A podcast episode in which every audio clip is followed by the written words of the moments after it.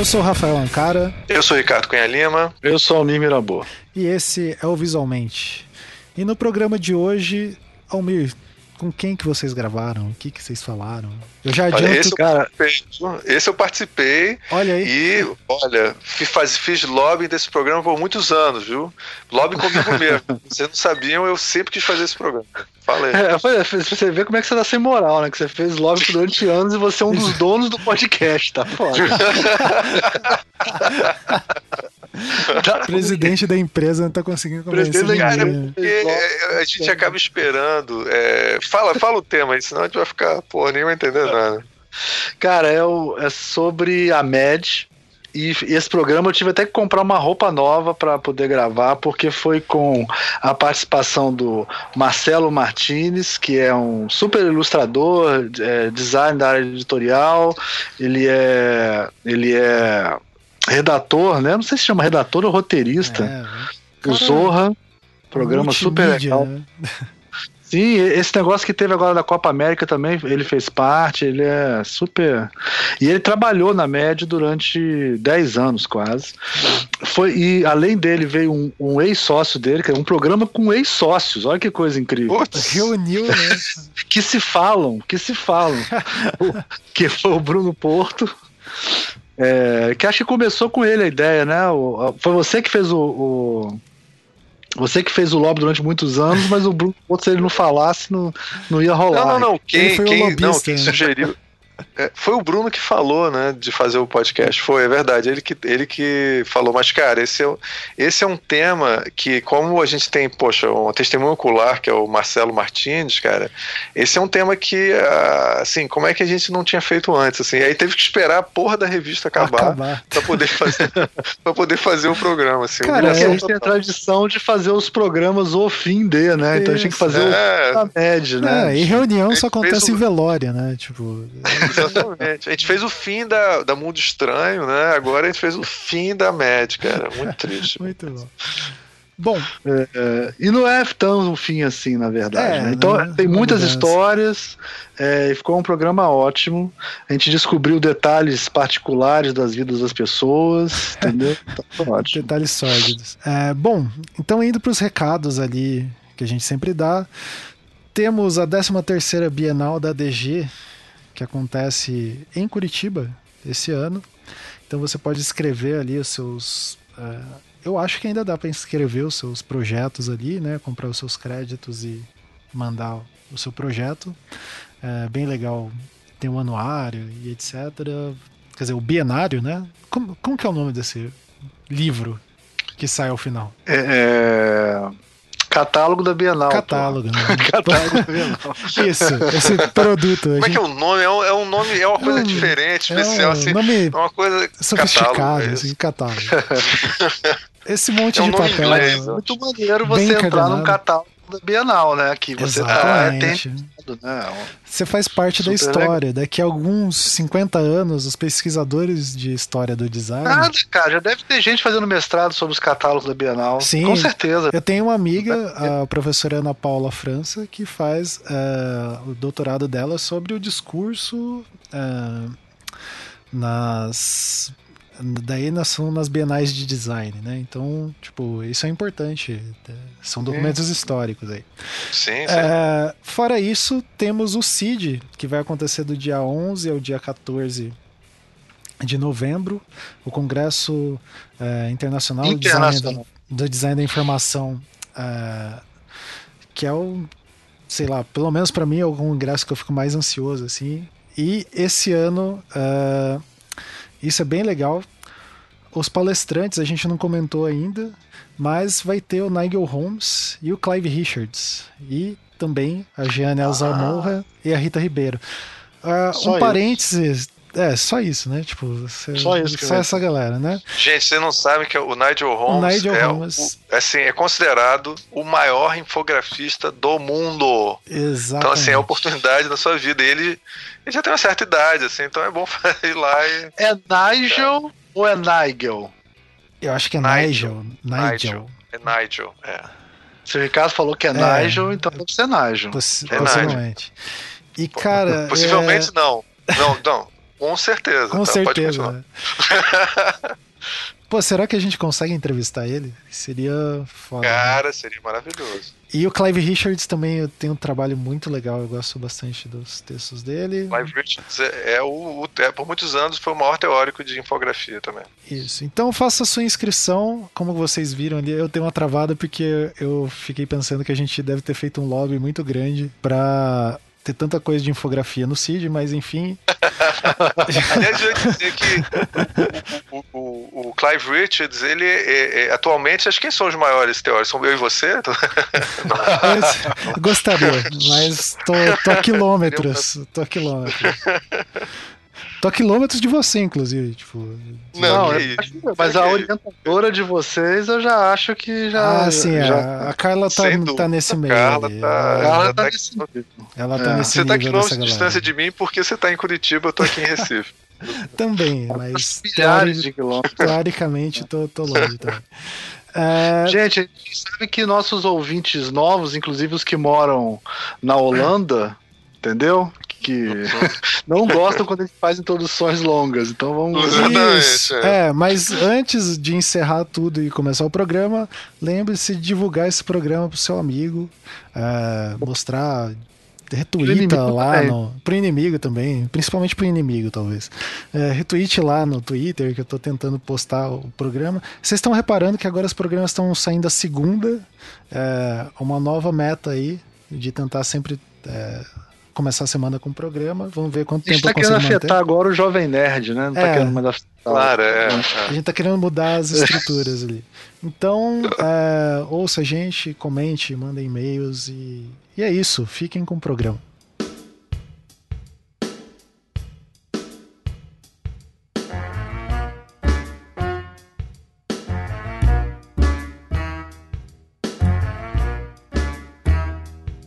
Alô, alô, alô, aqui é o Mir Mirabô e esse é mais um Visualmente. O programa de hoje vai ser muito louco. ok. Isso foi ótimo, Vamos tentar de novo? E aí? Não, agora vai assim. É porque eu me senti mal depois que eu falei assim. É, foi mal. Aí, cara. Tô, tô, vendo a audiência subindo agora. Lá no Jovem Nerd que tá subindo. O, programa, o nosso programa hoje vai ser um programa sobre uma revista muito louca. Melhorou? Melhorou. E vai ter a participação de três ilustradores ilustres. Ó, eu tô ótimo hoje, cara. Eu tô maravilhoso. então vai ter a participação de três ilustradores ilustres, ilustres o, o, o nosso doutorando, o nosso PhD, PhD dando, Bruno Porto. Aí, Boa Bruno? noite, bom dia. É, isso? é nessa hora que dá um pico de audiência. o nosso ilustrador global, Marcelo Martinez. É, olá, internet, boa noite para vocês. Vamos nos divertir a valer hoje, hein? Hoje vai ser muito divertido. Ah. E o ilustrador que mais sofre bullying no Brasil, Ricardo Cunha Lima. Todos vocês estão presentes. Hoje promete. Não, porque a gente é covarde, a gente só fala de quem não vem pro programa. Então, depois de eu ter produzido a abertura mais infame de todos os tempos, a gente pode falar agora da revista mais infame de todos os tempos, né? Que é a Mad. Exatamente, eu não sei se vocês estão ouvindo um helicóptero na minha cabeça. não, foi embora. Foi, embora. foi o governador que mora aqui para as é, O governador deve estar tá dando tiro em alguém aí. Então, deve estar. Tá. Deve estar tá mirando. É... Mas por que estamos fazendo este programa, Almir? É, porque eu, eu, cara, eu não entendo nada desse assunto, mas eu vi nas internets e tudo que aparece na internet é verdade. É que a MED vai acabar, né? Já acabou, já acabou. Acabou. Mas só que ela acabou, mas não acabou. Então é a história muito acabou, complexa. É, é, ela promete acabar ou ela acabou? Cara, não, ela acabou, acabou, mas não acabou, e agora tá prometendo acabar, mas não vai acabar de verdade. E aí, eu, eu como eu não consegui explicar isso, é uma questão de física é, quântica, né? Eu, é, é, quase a revista de Schrödinger, né? Que, Que ela, Pô, ela acabou tá ou não foda. acabou? Hoje tá foda. A revista de Schrödinger. Schrödinger. É. Vamos então, lá, hein? Olha só. O que, tá o que chegou ao fim agora recentemente foi, é, na verdade, foi um anúncio é, nos Estados Unidos que a revista Med ia parar de ser publicada. É, eles vão continuar com, com, parte do material de, de, de arquivo deles até concluírem as pendências com os assinantes e devem seguir publicando os livros de bolso, todo o backlist deles, que é, que é bastante coisa. Mas, assim, o, o, que, o, que, o que causou impacto é porque a, a revista Média é um título de humor, assim, seminal, clássico, genial, influenciou gerações e gerações de artistas, uh, e é uma trajetória que começou nos anos 50, no começo dos anos 50, e que até então seguia resistindo a todas as intempéries de mercados editoriais, todas as crises de leitura, etc. Agora, é, não é Nos necessariamente... Estados Unidos, né? Nos Estados Unidos, né? Nos Estados Unidos, a gente está falando é, da, da, sim, da do original americano, né? É, agora, não é necessariamente uma, uma surpresa que revistas sigam é, terminando por questões é, do que é o mercado hoje, do que é o mercado leitor hoje, mas a MED produziu uma onda de nostalgia e saudosismo com, com o anúncio do seu fim, porque é uma revista importantíssima que formou um monte de gente, que tem um impacto enorme para a contracultura, para a cultura americana, para a cultura pop em geral, e foi ali onde tudo começou. Por isso estamos aqui hoje para prestar esse tributo à genial revista MED. É, obrigado pela contextualização, professor. Muito bom. Você viu a diferença de nível, né? Porra, foi foda. Porra, total. Eu Ótimo. mandei 10 piadas bem. infames uma atrás da outra, o cara chegou, pô. Não, e você não precisou nem perguntar, ele já, ele já jogou foi. no meio, assim, foi perfeito. Estamos aqui para isso, gente. Mas, o... e essa história de 70 anos da revista, e quase 70 agora anos? Agora você já tem uma MED que acabou, que é a MED brasileira. Tá? A MED brasileira foi uma, uma franquia, foi um licenciamento que uh, a VEC fez em, em 73 e lançou a revista em 74, é, durante mais ou menos uh, cerca de 10 anos. Tá? É, o OTA começou editando a MED, o Ota já era, já tinha um trabalho de, de cartoon, o Ota já estava no meio do, do, do de, de, quadrinhos, etc e tal, desde o final dos anos 60 na, na, na, na Ebal. É, e depois ela passou para a Record, quando a VEC faliu, ela passou para a editora Record, também ficou mais ou menos cerca de, um pouco mais, ficou cerca de 15 anos mais ou menos, e depois ela passou para Panini, para Mitos, e há uns dois anos ela encerrou as atividades mesmo. Tá? Ela estava já meio sofrendo, já estava meio é, saindo especial de final de ano, ou quando tinha algum filme dos Vingadores, ou quando Sim. tinha alguma. Ela fazia um, um, um especialzão e botava. Então, por outro lado, também, aqui no Brasil, a média já acabou há muito tempo. Então, ah, a média acabou né, no, do, nos Estados Unidos. Cara, mas você não lia MED no Brasil há pelo menos dois anos, se é que você lia. Né? Também essa questão do saudosismo que está rolando são de pessoas que não compram MED há 10, 20 anos. É, isso não, sinceramente, eu, eu, eu, eu, pô, durante 10 anos eu fui colaborador da MED. Não, peraí, peraí. Então vamos, escola. antes de tudo, vamos, antes de tudo, né, nesse, nesse, nesse momento de vaza-jato, a gente tem que deixar bem claro que o Marcelo não é imparcial nessa história. Entendeu? Tá? É a gente tem que deixar bem claro que o Marcelo recebia dinheiro Sim. Tá? da revista Med. Tinha então, qualquer declaração dele aqui, né? Sim. Desculpa, continue. Não, é, é, é, é, é o contrário quase, né? Quer dizer, recebi dinheiro sim, me sustentei muito tempo. Mas digo assim, não tem muito saudosismo nessa questão, porque é uma coisa natural. Os veículos vão mudando, a maneira de consumir entretenimento muda. O que eu acho que é muito relevante nessa história toda, e por isso essa onda de saudosismo e, e, e tantas viúvas, no bom sentido, aparecendo por conta do, do, da notícia do fim da média americana, é pela importância que ela tem na cultura e, e, nessa maneira de você satirizar a cultura em geral, com foco específico na cultura pop, né? Quando a média foi lançada no comecinho dos anos 50, acho que 52 mais ou menos. Ela é de 52. É, ela é um, um tiro, ela, ela, ela, é um absurdo de sucesso. Né? É, eu vou falar meio de memória com uma cola de um artiguinho aqui do Aran que eu achei legal, mas o Bruno vai me ajudar, que ele é bom nisso também. Mas o, o, o momento onde a MED surgiu, é, você tinha é, aquelas editoras americanas publicando toneladas de quadrinhos e procurando novos títulos, fazendo títulos de guerra e outras coisas.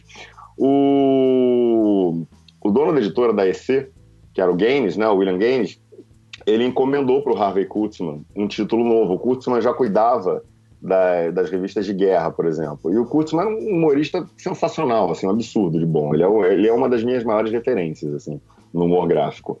É, o Kurtzman produziu essa revista, a revista Mad, juntou um time de colaboradores absurdamente bom e eles foram um sucesso quase imediato, assim, rapidamente caíram no gosto das pessoas. Tanto que as próprias editoras do, do, mesmo grupo já faziam cópias da média, faziam subprodutos da média, né?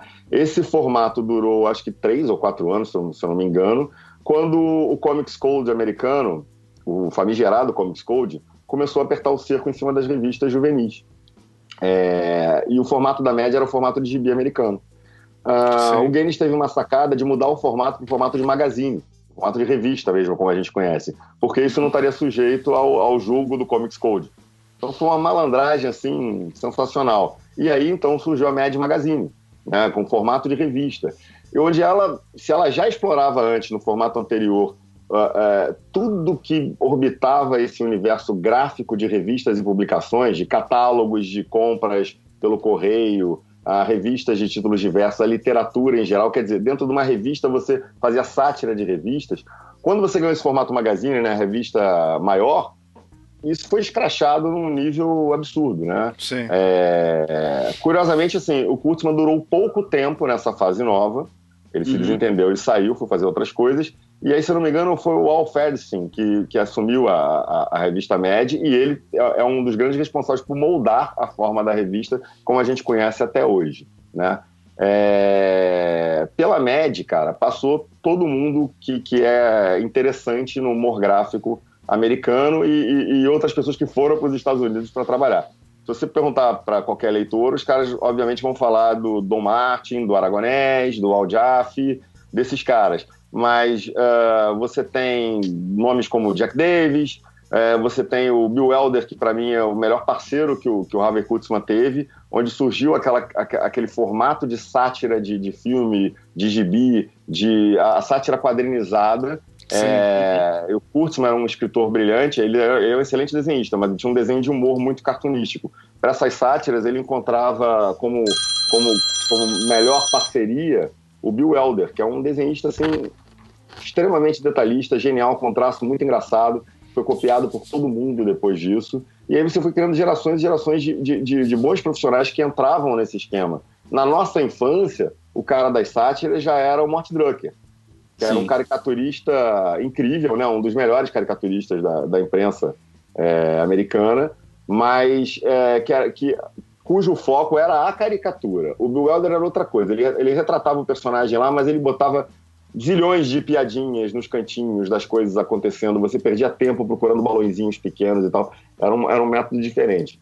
Agora, só passou gente boa. É incrível a quantidade de gente que a, que a média revelou e seguiu revelando, né? Então, assim, tem uma importância enorme, uma influência enorme. Mel Brooks foi influenciado pela revista Média, os irmãos Zucker foram influenciados pela revista Média, os Monty Python admitem influência da revista Média. Né? Então, é, é, é todo mundo. É, é uma maneira anárquica de você é, fazer sátira que surgiu ali e foi é. compilada, depois disso copiada e replicada infinitas vezes. E não dá para dizer que né? Caceta e Planeta também não foi influenciado, né? Nem esses mais recentes. Os cacetas, os cacetas são mais influenciados pela National Lampoon.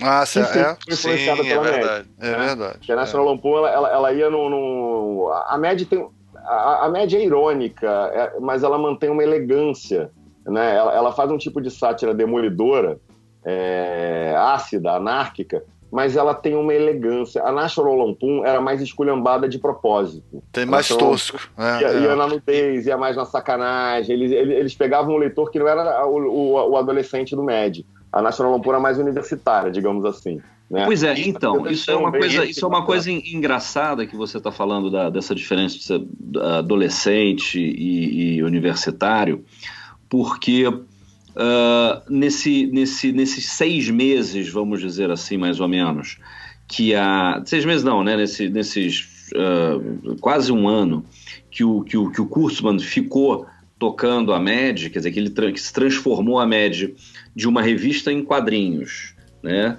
Para uma magazine, para o formato grande, preto e branco, a, a média do Kurtzman era uma revista muito mais próxima à National Lampoon do que a revista que a gente conhece e que ficou famosa, uhum. que é do, do Al Fedstein. Ela Isso é tinha, é verdade. Isso é ela tinha uns artigos pesados, ela, é, ela tinha às vezes páginas só de texto, texto, texto, né? Ela era, ela era uma coisa experimental, era uma coisa muito maluca e que foi dando certo, entendeu? Agora, o, o, um dos motivos que o, o Kurtzman saiu porque ele se desentendeu, como o Marcelo colocou, mas ele se desentendeu porque ele queria é, melhor remuneração para os colaboradores, ele queria. Liberdade ele já tinha, agora ele queria uma participação como, como nos lucros da revista. Nos royalties da revista. Nos royalties da revista e o, e o, o Gaines propôs para ele 20%, uma coisa assim, ele falou, eu quero 51%. Aí o Gaines mandou ele, pois é, o Gaines mandou ele para o inferno e tal. E aí a revista, então ele saiu, ele inclusive foi tentar fazer outras coisas que não, não, outras revistas nesse sentido que não deram. O teve, teve tem um cara que é o que é o autor do, do meu amigo Dahmer, né? O, o, o, o John Derf, Buck Derf. É, ele falou, a, a, revista do Kurtzman, ela era uma National Lampoon quase 15 anos antes da National Lampoon ser a National Lampoon. Ah, ótimo isso. É, antes dela a ter National Lampoon, eu acho, Bruno, o pessoal que não deve ter visto National Lampoon, ela é uma revista extremamente é, experimental graficamente. Pra você tem uma ideia, o, ela influenciou a infografia porque ela fazia diagramas sacaneando a porrada de gente, brincando com as coisas de jornal, assim, ela é, assim, do ponto de vista gráfico, é, é incomparável, assim, é, porque ela realmente estava ligada, por exemplo, com as experiências que o pessoal estava. Não tem aquela, aquela experiência que o, o Marshall McLuhan fazia com aquelas publicações, que ele misturava fotografia com imagem, porrada de coisa estava acontecendo nos anos 60. Aí, quando vem essa, essa revista, ela tá. Agora, como você falou bem, a Mad, ela começou com essa pegada.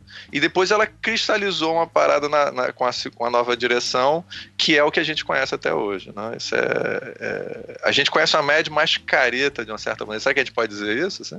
Não, não, acho que não, não é careta, não, mas é. é, é Graficamente. É, o, é o pulso de cada, um, de cada um dos editores, na verdade. E isso que você falou da National Lampoon, é, concordo completamente. Os caras foram também eles foram a fundo. É, é curioso isso, né? Porque você está num, num, num, momento onde você conseguia satirizar, você fazia uma revista e dentro dessa revista você satirizava todos os formatos impressos que tinham ao redor, né? Então, quer dizer, a MED fazia as sátiras de filmes, sátiras de gibis. Mas não só isso, ela também satirizava outras publicações impressas. E aí, isso, isso que você fala da National Lampoon, é isso. O cara vai assim, como é que a gente sacaneia Time? Como é que a gente sacaneia é, Live? Vamos é pegar cara, isso a tipografia, era né? tudo, né? É, é, é, agora é ridículo. Você vai, ah, décadas depois, satirizar a televisão no Tá No Ar, por Isso. exemplo. Né? É, então, e, assim, e, aí que você. Que, quando, quando, você. Desculpa, assim, quando você fala que o Caceta Planeta fazia isso, o Caceta fazia, né? A, a diagramação do Caceta brincava, a, o tipo de fotografia que eles usavam era uma brincadeira com as publicações que existiam na época, né? Era, a Caceta tinha mais Popular, essa... o diretor de arte da Caceta Popular era o Walter Vasconcelos, Exatamente. que é um cara incrível. Um cara incrível. E eu sou fã do trabalho do Walter no Caceta Popular. Eu acho que eu, eu, eu era leitor ávido da, do Caceta Popular.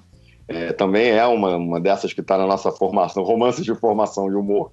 É, é, e eu era pagava pau pro trabalho do Walter. Falava, quem é o cara que faz isso? O cara é muito criativo. O cara pegava Xerox, retícula velha, desenhava por cima, usava liquid paper. Você via que tinha uma limitação ali, época pré-computador, e era muito expressivo, muito, muito bem resolvido, muito bem solucionado, né? Sem dúvida. O Walter, o Walter é que o Walter é um cara que não é muito social, assim, né? Mas ele é, ele é um cara que eu já quis, assim, muitas vezes querer trazer para falar e pra, até para palestra, eu nunca conseguia. Mas ele é um, assim, ele inclusive nos anos, no final dos anos 90, começo dos 2000, ele começou a fazer sucesso fora do Brasil, né? Com a ilustração dele, que é incrivelmente foda, assim. É, um, é eu acompanho o, o Insta dele, porra, é, 100%, 100 de likes, assim, né? Ele posta o clique, posta o clique gosto, exatamente. Eu, eu vou adoro, adoro like, porque é genial, assim, tudo é, que ele adoro. faz. Ó, olha, já entrando aquele hashtag Fica a Dica, é, quem quiser saber um pouco mais sobre a National Lampoon, tem um, tem um filme uh, no Netflix que é a Futile and Stupid Gesture, que é uma, uma, uma romantização né, da história da fundação da revista. Na verdade, a biografia é, é declaradamente meio falseada do, do, de um dos cofundadores, que é o Doug é. Ken. Tá? É, bem é. legal esse filme, né? É o é. Fútil e Inútil em português. Como é que é? Inútil. Fútil e inútil. tem, que, tem que ver se tem no Netflix, tem na Netflix tem, aqui. Netflix, do Brasil tem. Eu acho que é um filme da Netflix, eu assisti ele. É. Fútil e inútil. mas acho que é. é tem sim. Trailer dublado Netflix, tem sim. É. Ele não é um documentário, né? Ele é um, ele é um filme mesmo, né? É uma não? falsa biografia. É, uma não, falsa não, biografia. Não é bem um mockumentary também, mas é, é, é, legal, é um filme maluco com é, quebra-se é, quebra-se a quarta parede todas as vezes, etc. Ele Mas tem uma então... hora que ele quebra demais, tem uma hora que ele, no filme, só pra comentar assim, no final ele já vai se perdendo um pouco, mas assim, o começo é bem legal e tem um, um cara da. Quem faz o programa é um comediante da é o Will Forte, que é do, uhum. é, Saturday, Night Live. Saturday Night Live, que é muito bom. Hum. Saturday Night Live, esse que foi influenciado pela National Lampoon, principalmente pelos filmes que a National Lampoon começou Isso.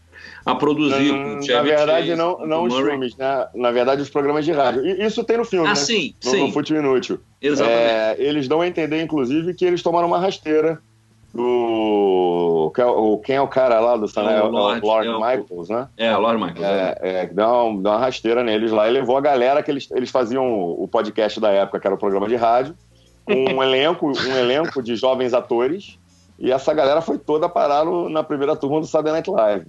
Né? Ah, é, fez o sucesso, levou pra TV o que eles queriam estar tá fazendo com a revista e não conseguiram e tal. É, mas isso, isso não vai acontecer com a gente. Isso não vai acontecer. Pode ser com, uma, com, com, com o Marcelo, mas com a gente não vai. Eu soube que o que aconteceu com a gente é que a Globo já pegou o Marcelo antes do podcast. Sim, para não ter o perigo. É, exatamente. Não ter perigo. De vincular uma coisa com a outra. sabe que nós temos um podcast do Zorra que é incrível, fantástico, extraordinário, que tá arrebentando é tá no Spotify e tal. Vamos, e vamos botar o link aqui. Para falar, porque jamais participei do podcast do Zorra. Não ah, consegui então. até hoje. Então você pode é, falar mal. Então. É muito bom. É muito bom. Muito bom. Spotify, podcast Zorra. Podcast do Zorra. Opa, tô, já anotei aqui. Então, voltando para a média. Então, a gente teve essa primeira fase da média americana, que era de 52 até 54, 56 mais ou menos, que foi uh, que era uma, era uma sátira de histórias em quadrinhos. Na verdade, a Mad, quando saiu, ela não bombou imediatamente. Ela começou a bombar no quarto número, quando eles fizeram uma sátira do Superman, né, nos anos 50, que aí você já tinha passado por toda aquela aquela coisa da era de ouro da Segunda Guerra Mundial, nos anos 50 os super-heróis estavam caindo, então foi quando você pode sacanear e os caras sentiram né? Quer dizer, teve, teve, teve, teve, teve feedback, teve impacto, atingiu lá. E aí a Mad bomba e é um sucesso absurdo.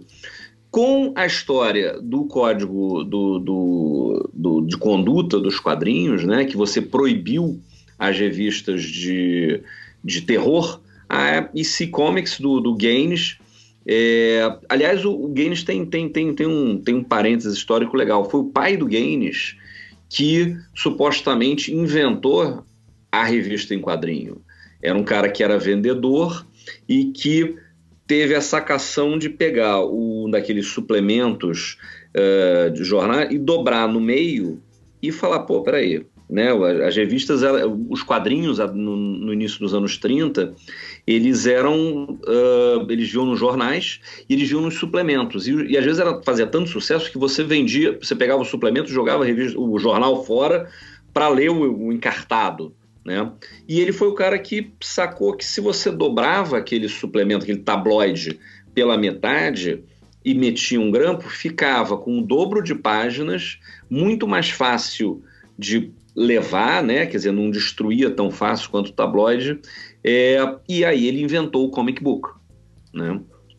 Fecha, fecha o parênteses, volta para o Gaines. Mas filho. esse parênteses lá mais para trás ainda também é bem legal, hein? Vale um podcast disso, que é aquela coisa das gráficas que, que faziam os jornais para pro, os imigrantes judeus, e aí ficava com máquina ociosa, e os caras começaram os caras começaram a usar para imprimir gibi e tal, para imprimir encarte, encarte de tira. Isso, tudo é, é o começo da. Né? É, é o começo do mercado editorial americano. É muito legal isso também. Mas voltemos à década de 50 e, o que a MED fez, né? Então, é, então é, e aí você, é, teve essa, você teve essa fase experimental.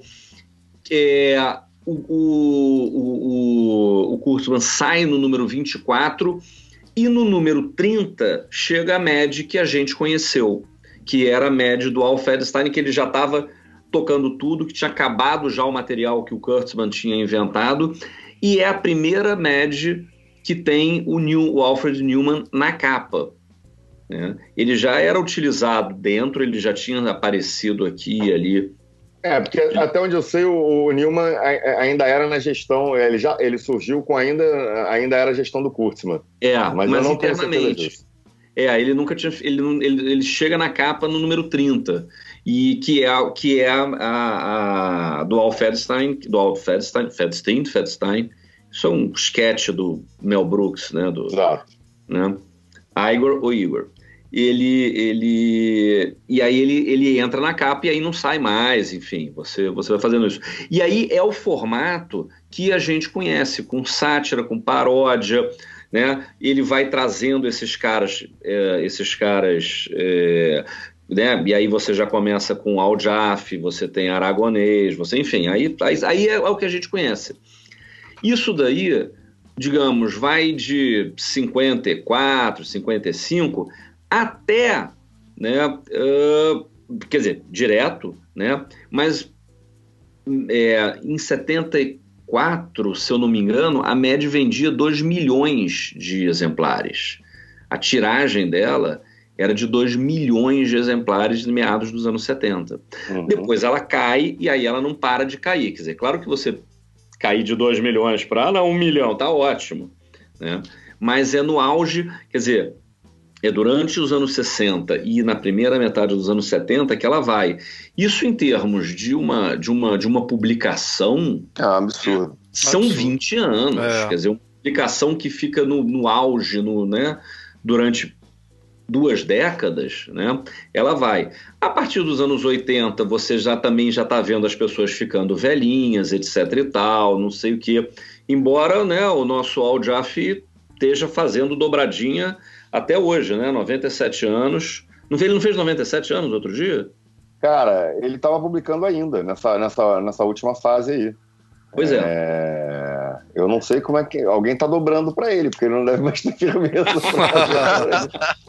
Cara, é, uma, diz que, uma diz vez. Que o cartunista é, é, trabalhando há mais tempo na história do. É, deve ter um recorde aí fácil, hein? Pra, pra, pra Facinho. Pra, pra, é, como esse vai ser um podcast de muitos parênteses, tem um parênteses aqui, o, o Aljaf, ele, ele, quando a gente era moleque, na época da faculdade e tal, eu acho que era Hall Magazine, aquela do, é, era uma revista meio sobre bastidores de, de artes gráficas, né, de design sim, e ilustração. Sim, sim. Teve uma vez que eles fizeram um making off de uma dobradinha do Aljaf, e eu fiquei, cara, é, é impossível como o cara faz isso, cara, porque o cara faz o esboço ele, ele, já pensou na ilustração inteira, porque na verdade ele, ele, sabe que você dobrando vai dar aquilo, né? Mas ele fazia uma, um, um, um disfarce óptico no meio para atrair o teu olhar, que você era difícil, cara. Você pega assim 20 dobradinhas uh, publicadas, Se você conseguir matar o que é antes em quatro ou cinco, é muito, porque é ele conseguia criar uma distração eu, perfeita, eu cara. Não, eu não resisto, eu vou ter que explicar. Olha só, tem Explica gente que, que é dobradinha. Porra, porra Explica a dobradinha. dobradinha, cara, é o seguinte, você tinha uma, você abria a revista Era e na, tinha uma imagem que era super na inocente. Terceira capa, terceira capa. Explica, é, Marcelo, explica Em inglês era folding, né? Mas é, é aqui no Brasil chamava de dobradinha. É, se você pegar a revista, né, vocês garotos designers, tem quatro capas da revista, né? O, a contracapa que é, que é a quarta capa, vai. A terceira capa sempre sai publicada dobradinha. Era um desenho e ele tinha três indicações de dobra vertical. É, é, é então você juntava, tinha, tinha o A, um meio e um B. Então você dobrava aquilo, fazia uma sanfoninha, juntava o B com o A. Ou seja, você ia ficar com uma imagem menor. Aquela imagem menor se tornava uma, uma resposta para uma pergunta que ele fazia no título, e era uma, era uma pergunta sempre irônica.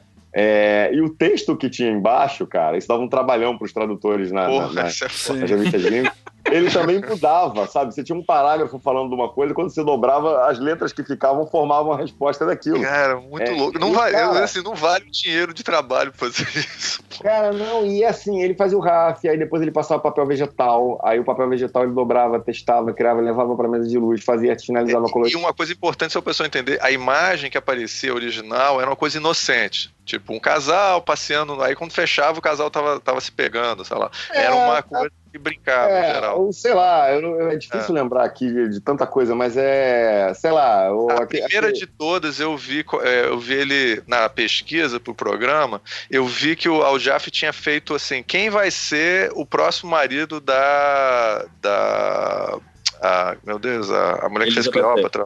Elizabeth, Elizabeth Taylor. E aí ela aparecia o óbvio que era o Richard Burton da época e tudo. Aí quando você dobrava, tinha um porrada de caras. Quando você dobrava, ela estava com cara assim, qualquer um. Tipo assim, qualquer cara. então, assim, era uma surpreendia você com a resposta. Tá? Pronto. Mas, desculpa, é. Não, era, era, era, era, o resultado era sempre muito, muito interessante, muito legal e, e enganava muito, não era óbvio ele era tão bom, cara, que ele criava umas pistas falsas no desenho. Porque aí você, garoto, já olhava, já olhava o canto da esquerda, o canto da direita e tentava juntar. Mas ele disfarçava muito bem, cara. Eu tô vendo uma aqui que são os militares é, num, num, teatro de guerra, sabe? Aquele, aquela maquete de guerra, gastando coisa para lá e para cá. E quando você junta, a mesa inteira forma uma silhueta de uma mulher e eles estão assediando a mulher, sabe? Você não tem, não dá para matar antes. Eu tô vendo aqui, assim, não dá para matar antes. Não dá para ver. É impossível, não, é, é impressionante. Um ombro de um cara, sabe? Um ombro do cara. E, e tem, tem que levar em conta quando a gente viu essa primeira vez, né, Marcelo? A gente era garoto, cara, e era assim. Era tipo mágica, assim. Como é que é possível? Aquilo? Interativo, né? Parada interativa. É, é super. Super, super interativo. Pois é, é, é, um, é, um, é, um, é, uma verdadeira ilustração interativa impressa. Né? Eu, tô, eu tô aqui com uma na mão que é que é, que é uma recente, que é da, dessa. Que na verdade. Tem uma do Nixon, é que é muito famosa, né? muito Nixon. famosa, que é preta e branca. É. Que é preta e branca. Eu tô, com, eu tô aqui com a edição número 550 da MED de abril de 2018, que foi a última edição antes da MED fazer um, o, o mais recente reboot. Uhum. E, o, e, o, e o. que eu já vou explicar isso, já vamos abrir um parênteses daqui a pouco. E o, e o Folden, né, a dobradinha, é que descoberta incrível que os cientistas é, em todo o mundo descobri, é, né, descobriram recentemente. E aí você tem uma ilustração de quatro caras apertando, olhando, microscópio, cena, é aquela cena de laboratório. Quando você dobra, são na roupa dos caras, no, no, no nas dobras das roupas do, dos cientistas, aparecem uns caras com cara de, de imbecil e no mapa aparece a Terra é, plana. Entendeu? Então, quer dizer, é, é, e além de tudo, é uma coisa que é relevante para o momento, né, para essa discussão e tudo mais. Eu falei do, do desse, desse reboot. O que, que acontece? É, desde 2008, a média, tá, a média americana estava muito ruim das pernas. Tá? Ela deixa de ser editada uh, bimestralmente para trimestralmente.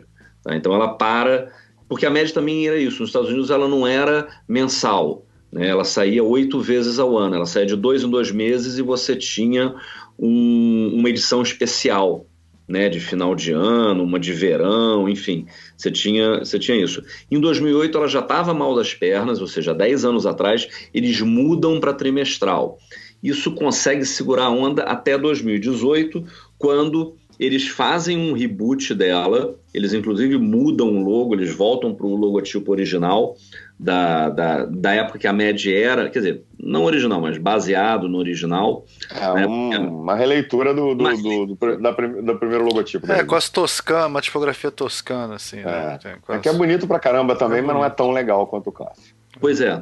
E eles relançam do número 1, etc e tal. Isso foi em junho de 2018, quer dizer, a gente tem exatamente um ano. Então, essa nova edição, né, essa nova fase da MED, ela, tá, ela, ela, ela, é, ela, tem, ela tem um ano. Tanto que o que o está saindo, né, o que saiu, é que uh, depois da, da, do número 10, tá, é, eles, não, eles, vão, eles vão parar com o conteúdo original, com conteúdo novo, eles vão passar a publicar é, esse, esse arquivo que eles têm, mas eles vão ter edição de final de ano, edição especial, etc. E tal. Então, não é exatamente assim, está acabando a média, está acabando a média periódica. Mas aí volta de novo uma coisa que é para a gente conversar. Quer dizer, quem é que está comprando a média?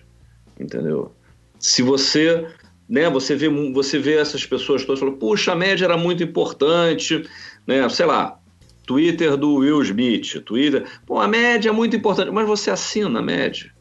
Ela tá importante? Não, ela então, foi por isso, que eu, por isso que eu falei no começo, assim, não, não, não, não me bate tanto isso, sabe? Porque, assim, a, a, a, o legado da média, a influência da média é maior do que o formato dela físico existindo hoje ainda em 2019. Bimestral ou trimestral, né? É, o forma, é, tudo isso que a gente falou de satirizar revista e literatura e fazer isso através de quadrinhos, isso é muito bacana. É, os clássicos que eles criaram vão ser eternos, os livros de bolso, os livros das edições especiais ninguém vai ser burro de deixar de publicar isso. E isso é, um, é clássico dos quadrinhos americanos, assim, clássico da cultura, da, da, da, do humor satírico. É, agora, é relevante ainda hoje você continuar fazendo? Eu me questiono, entendeu? É, é, é, existem, tentaram outras encarnações da, da, revista. Eu não vou nem falar da, daquele seriado horroroso que na, na, verdade só era um, era um programa de sketches ruim que Sim. licenciava a marca média, chamava Média TV. Mad TV. Mad TV. Muito ruim. Uma coisa dos anos 90, se não me engano. Agora, a, a série animada do Mad é genial, cara. Passava até pouco tempo atrás no Cartoon Network. É uhum. genial. É, eu, eu assisti aquilo com um sorriso na cara, falando, cara, é a tradução perfeita do espírito da revista para uma mídia nova, uma mídia mais sedutora, uma mídia contemporânea, que é a animação. Então os caras até pegavam, por, provavelmente através de contatos escusos leoninos, é, os caras animavam piadas do Don Martin, por exemplo. Mas, mas tinham todo o time de colaboradores deles é, é, da, da, época, né? E fazendo gags animadas maneiras pra caramba. As sátiras às vezes eram em 3D, às vezes eram em recorte, às vezes eram em recorte de foto. Cara, era muito bom. Pra quem não conhece, corre atrás da série animada do Mad, que eu acho que se chama só Mad mesmo. Né? Porque o Mad TV é esse seriado de sketches ruins. É, não vou nem botar o link desse. É, vale catar o, a série animada. Que, então é, é um, um outro um vírus. Muito um maneiro. um para um vírus. Agora, será que a MED hoje funcionaria? Uh, porque aí eu tô, tô dando uma zapiada aqui em capas é, clássicas do MED, eu tô vendo umas do Zuckerberg e tal, não sei o quê. Talvez o MED hoje respirasse melhor como um suplemento numa outra publicação, sabe? Um kart, num jornal. Voltar, voltar às origens, entendeu? Você não precisa ter 52 páginas é, sei lá, tô pensando alto aqui. Mas também. você não acha que também tem um mix de ilustradores e participantes e colaboradores do MED que também talvez tivesse que ter uma. Porque o Saturday Night Live ele dura muito tempo, mas ele vai trocando a equipe, né? Ele vai mas se. Também, ah, mas sempre houve renovação no MED. Quando um cara clássico desse como o Aljafi é um. É um, um recorde tantos, mundial, né? um cara com 90 blau, é. tá lá mas, mas uma coisa que eu. Aí eu vou mas talvez uma linguagem mais. É, bom, não sei. Eu tô, eu tô eu, colocando. Eu, tô, tô levantando provocações aqui. eu dizer... não saberia falar, Almir, eu não acompanho há muito tempo mesmo. Eu não Sim. sei qual, qual, qual foi o, o, update de linguagem que foi usado. Ou foi outro usado. tipo de humor. Olha, é, eu, é, eu vou dizer o seguinte: o, o, o, você obviamente tem é, gente nova, tá? Você tem inclusive alguns ilustradores e alguns cartunistas com uma pegada bem, bem contemporânea, bem da arte contemporânea. Você continua tendo é, alguns clássicos, né? Quer dizer, você tem o Spy versus Spy, que já não é mais feito pelo artista original, pelo cubano. Uh, mas, mas era pelo Peter Cooper, que ficou é, célebre fazendo isso, né? Pois é, exatamente. Então, então, então é, é, é, o, é, o, é o cubano, deixa eu ver se é do Peter Cooper. É do Peter Cooper ainda. É, então você ainda tem o Peter Cooper fazendo Spy versus Spy, você tem o Tom Richmond fazendo a caricatura a, a, sátira ao filme, você tem o Aragonés fazendo as coisas. Agora, o resto tudo é uma coisa, são pessoas novas e tal. A linguagem é muito semelhante à MED que a gente leu nos anos 80, 70, a MED nos 80. anos 70. É, com a única diferença, isso é uma coisa que aí, é, para mim, é uma coisa que sempre bate, bate esquisita já há algum tempo. É colorida. Né? É para mim, a referência da média é papel jornal preto e branco, etc. Ah, tal, mesmo a média americana. Ah, né? É, mas desde o final dos anos 90 ela já é colorida nos Estados Unidos. Então, tem, uma coisa, tem, tem uma coisa, dos anos que... 70 da MED é que. Eu, aí daquelas coisas que ela. Eu tenho uma memória que eu não sei se aconteceu, se é mentira ou se eu sonhei. Mas eu me lembro que caiu na minha mão umas, umas, nos anos 70, eu era bem novo, 70 9, 80 por aí, caiu na minha mão. Você era bem novo. Bem é, novo, 7, 9 anos de idade. Pô. A história é antiga pra caramba. É. E aí. Acho que era um primo meu, que ele tinha. Ele tinha. Vou ter que perguntar isso pra ele depois.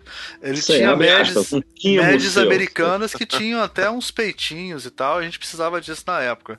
E o. o e eu me lembro que eu não sabia inglês, tinha 9 anos, já não sabia quase nada de inglês ou nada de inglês. E aí eu, eu só gostava do da dobradinha e do e do Spy versus Spy, porque eu não sabia, não entendia as piadas, né, e tal. Aí, de, aí muito tempo depois eu comecei a, aí teve a, aí, eu, aí depois eu tive acesso à brasileira e aí aí tinha as piadas traduzidas e tal. Mas eu me lembro, eu tenho essa lembrança assim de, de dela ter essa coisa de ter algumas coisas na linguagem delas que eram universal totalmente. O Spy versus Spy é um, é um exemplo de uma coisa muito universal, né? É, qualquer criança de qualquer idade, de qualquer língua vai entender aquilo. É, ali, o Spy né? versus Spy, inclusive, não tinha texto escrito. Não, não, não tinha, tinha texto nenhum, isso, é por isso que eu consegui Isso é uma entender. coisa legal, porque ó, o, o, o autor do Spy, o, é o Froias, né? Florias, eu não sei como é que fala o nome dele, nunca soube. É cubano. O Aragonés é mexicano, não é isso? Acho é. que sim. O Aragonés é mexicano. É... Quem foi agora também que estava recontando uma história? Quem foi que faleceu recentemente, desenhista que a gente estava comentando? Uh, ah, o Mordilo. Né? O Mordilo argentino é, foi fazer carreira na França. E, esses caras, quando vão para outros países, é, por mais que você consiga se virar falando o idioma local, ou seja, você consegue se comunicar e viver, você produzir uma obra intelectual, artística, é muito complicado. Né? Humor, né, né cara? Humor em outra língua, né? Super Exatamente. Então, você, é, então, são, são três exemplos aí o, o, que me vieram à cabeça agora de pessoas que malandramente resolveram produzir cartões mudos para não ter a barreira da língua. Né? O Spy é mudo por isso, os, os desenhos do Aragonés, as marginais do Média, etc., eram mudos por isso, os cartões do Mordilo uh, ficaram prioritariamente cartões mudos por isso. É, isso acontece muito. Isso acontece muito. Agora, tem uma parada que eu acho assim, o que me marca, assim, a gente não está falando totalmente da média brasileira, mas é, foi o que eu vi quando era pequeno, o Almir também. Cara, a, o, a, o que marcava para mim a média era o estilo das sátiras que eles faziam muito sátira de cinema. De Mas você entendia que tinha uma brasileira e uma americana? Você conseguia entender isso? Eu não consegui, eu só entendi isso mais velho, assim. Quando eu era criança que eu via eu, tal, Mad, Talvez eu, eu, eu não talvez entendi. entendesse, por, não sei. É, porque, Porque quando aparecia uma capa tipo com a Xuxa, por exemplo, eu falava: Caraca, a Xuxa? Como é que tem a Xuxa aqui? nesse, sei lá, uma coisa que fosse brasileira, ah. entendeu? Uma referência é brasileira. eu acho que meu pai talvez tivesse uma média americana ou uma coletânea em casa. É, eu, eu, eu, me lembro de que meio que conviver as duas. Eu, eu, me lembro de ver é, um pouco das duas. Era, é, mas depois eu só via brasileira. Anos 80 só brasileira, mas nos anos 70 eu confundi um pouco as duas, eu não sei. Ah. Não, eu, eu, você está falando uma história bem antiga, e para mim, eu não me lembro muito como é que era a média do começo dos anos 70, né? Porque eu nasci em 73. Mas assim, a, a mas eu, eu te chamei de velho, me foi mal, cara. E aí a. a... Uhum. E aí, eu sou velho. Foi foda, assim. A vingança do bullying. Mas é o seguinte, a, a, o estilo do desenho das sátiras, eu acho que é um desenho, cara, que eu me lembro que quando eu comecei a fazer uns desenhos, eu acabava sem querer imitando, de tanto que eu, eu tinha visto aquele desenho. E tem muita gente hoje em dia que desenha naquele estilo e colaborou na, pra MED. Eu acho, eu não sei qual. Pô, Martins, você sabe quem é o nome do cara que fazia esse desenho? Eu acho que na, na, nossa época aí, na, na, olha só, é, é, nessa coisa de dos anos 80, que era o principal aí, que eu acho que quando a gente leu mais, o principal deles era o Mort Drucker. É, mas ainda saíam coisas do Jack Davis, por exemplo. Mas eu acho que você deve estar falando do Mort Drucker porque é aquela coisa com a cara mais quadrada e tal. É, é um caricaturista fenomenal, cara, incrível o trabalho dele. Exatamente, o Mort Joker, exatamente. Ele, ele, acho que de todos, é o que mais marcou e que mais teve pessoas imitando o estilo. É, era, é. Quando chegava no Brasil, você precisava que alguém fosse capaz de imitar o estilo dele para poder é. fazer as sátiras brasileiras, da Xuxa, fazer a Xuxa no estilo do Mort Joker. É ah, essa, aqui, assim... essa aqui eu vou botar a foto para vocês verem da Xuxa aí, que eu me lembro de. Não, mas eu me é lembro dessa... Saga. Então, mas eu me é, lembro claramente de, de ver e falar assim: cara... caraca, como é que pode? Quem é que desenhou? Será que lá fora que desenharam? E sei lá o que? Você que fica... Entendeu?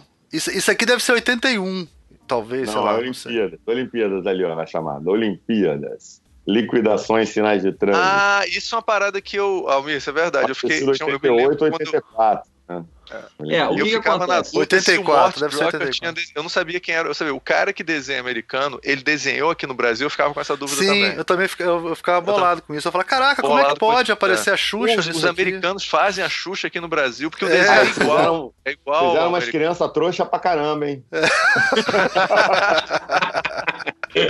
Ó, oh, custou 160 é, cruzeiros, custava essa. Ô, Ricardo, outro cara também que foi, publicava muito sátira era o Viviano.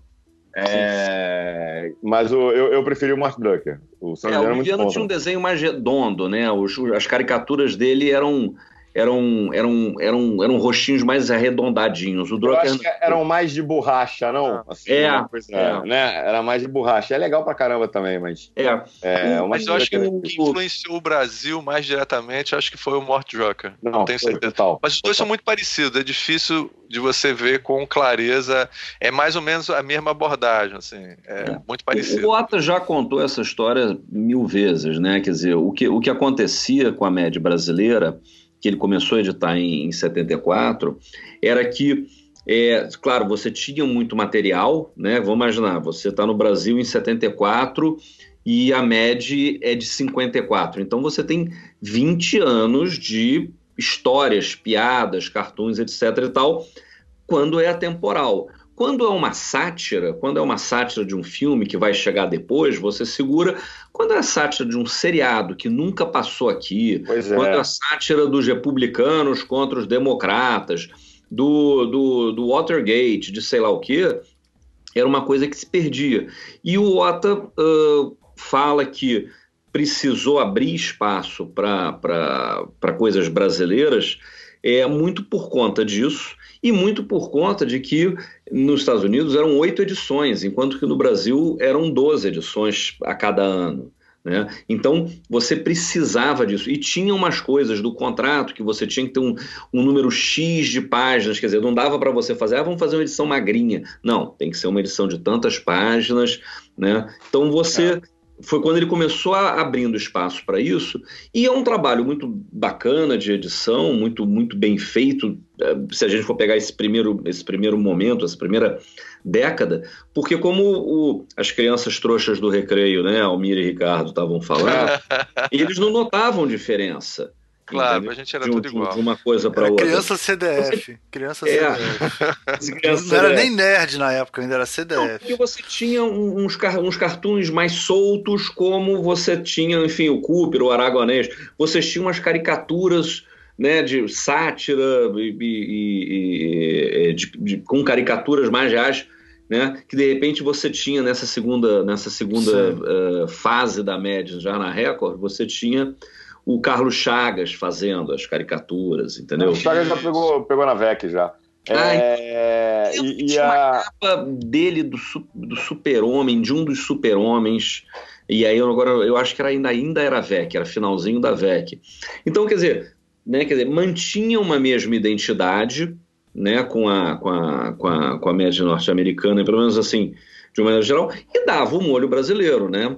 E você tem algumas capas que são versões, né? A, aquela capa que você tem da a média número 1 um na Record, que é o Maluf, que tirando uma máscara embaixo, isso. é o Newman. Isso era uma capa do Planeta dos Macacos, se eu não me engano, né? No, na, na original. Né? Quer dizer, você tinha uma outra coisa de um cara, de um, de um, de um Planet of the Apes tirando aquela máscara de borracha e era o, o Newman embaixo.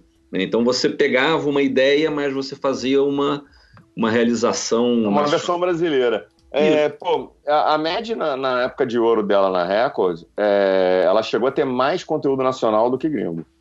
Ela chegou a. Que legal, a, não sabia, isso é ela, interessante. Ela encostou 50 50, depois ela ultrapassou porque aí você já tinha uma, um número de páginas garantido pelo, pelo relatório OTA, né? já dava uma quantidade, a gente fazia as sátiras no Brasil, é, tinha muita novela, muito programa brasileiro legal para ser sacaneado. Sim. É, é, então isso começou a ocupar mais espaço. E, para ser sincero, não era o melhor momento uh, da, da, da, média americana naquele período de, de anos 90. É, você porque olha só, você tinha uma explosão da. Hoje é mais fácil olhar para trás e entender isso. Eu vou, vou, dar um chute aqui, um palpite, mas assim, estava tendo uma explosão de TV a cabo que ainda não tinha chegado aqui, né?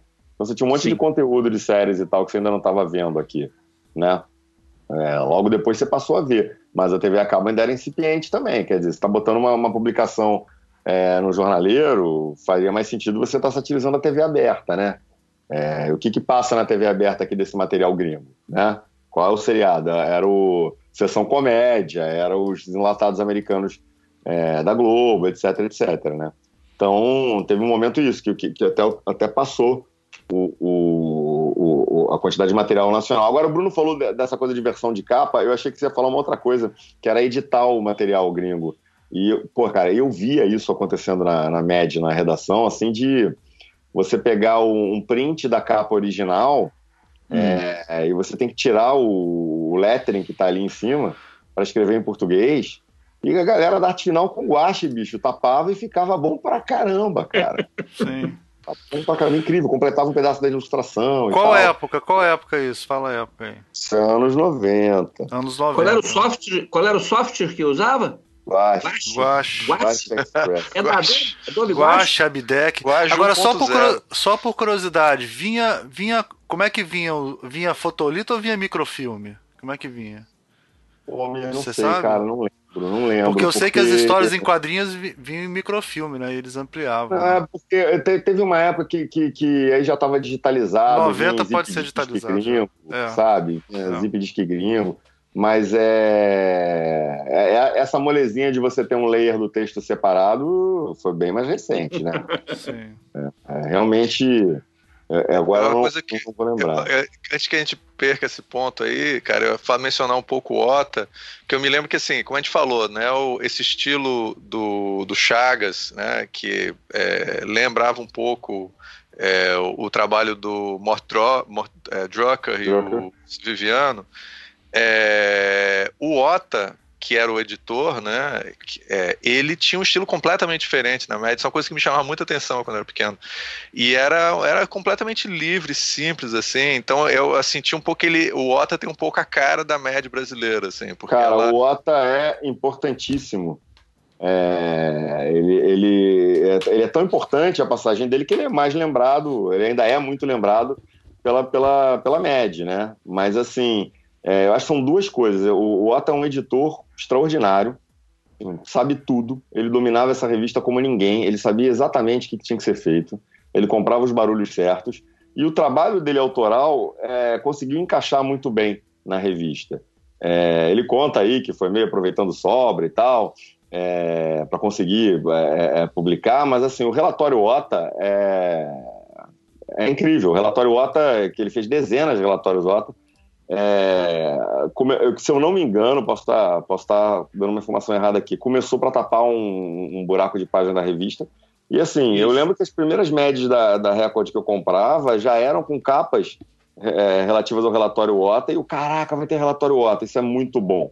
Porque era muito transgressor. E aí tinha uma picardia brasileira ali, tinha um. ia numa outra vibe. É, o cara é muito bom, o OTA é sensacional. É, o, o ATA calcula que ele fez cerca de 200 relatórios, é, porque alguns não saíam como relatório, entendeu? Não saía, é. né? Mas ele calcula que ele tenha feito cerca de 200. Inclusive, é, uma das coisas, o ATA tem um, um, um apoia-se, né, um apoia.se, uma das coisas das contribuições é também uh, permitir que ele esteja recuperando esse material para editar, para reeditar, é, etc. É, a gente quer ver isso compilado num livrão. É, essa é uma meta aí do, do apoia-se dele. Pois é, e aí é. juntar, né, pegar o material que às vezes está no papel mesmo, está impresso, tem arte final, ficou amarelado e tal, enfim. É. O... E o, o, é, Isso é muito doido. Eu tô lembrando aqui que o meu, meu primeiro contato com, com, com a MED, é, eu estava no primeiro semestre da faculdade, e aí ia ter uma palestra lá na Praia Vermelha, no campus da universidade lá. É, e sobre quadrinhos e tal. E, e, um dos caras que estava na mesa era o Ota, e eu fui para lá. Quando acabou, eu falei: ah, pô, cara, eu, eu, faço uns desenhos, eu faço uns cartoons, estava querendo ver pra onde, como é que eu mostro e tal. Aí o boa tarde dele para mim foi assim: você desenha igual o Carlos Chagas? Eu, não. Aí ele, ah, que droga, se não estava contratado, porque o Carlos Chagas está meio querendo sair da revista, está querendo se aposentar e tal. Não, então, cara, é não, eu faço cartoon mesmo, assim, desenho de humor, eu queria mostrar. Ah, aparece lá. Tá. Aí corta para Marcelo em casa, juntando as tralhas dele, os desenhos dele. Pega Nervosão, né? Nervosaço. Vai pra São Cristóvão, nervosão, né, e tal. Aí, ah, a, a, editora Record lá imensa e tal, portaria, aí o cara interfonou. Ah, mandaram subir. Aí eu fui, andei, editora Record, toquei o elevador lá, porta do elevador abre, desce o Ota, passa direto por mim. Aí eu falei, ei, peraí, cara, é, tudo bem? Tá lembrado de mim? Ah, o quê? Então, eu combinei de vir aqui. Mas era hoje? Eu falei, cara, alguém interfonou e falou que eu tava subindo, inclusive. Pô, eu vou almoçar. Você já almoçou? Eu falei, eu já almocei. Tá bom, eu subo. Cinco minutos. Aí subiu comigo.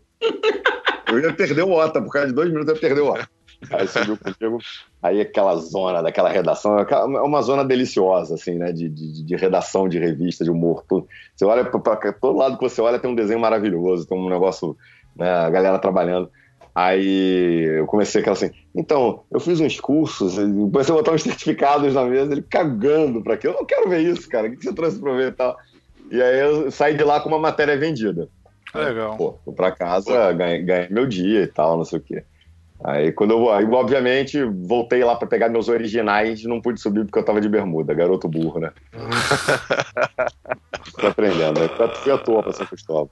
Ah, Você é. era do mesmo recreio do Almir, entendi. É, é, é. Só que profissional, né? É. Agora, é, o Otto é importantíssimo, cara. Ele, ele, ele sacou que, que eu tinha jeito. É, ele barrava.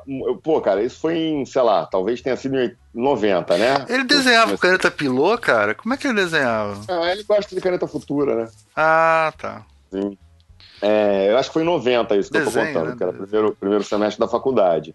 É, e eu segui enchendo o saco da revista Med e eu levei quase um ano para começar a publicar regularmente. Eu batia na trave direto.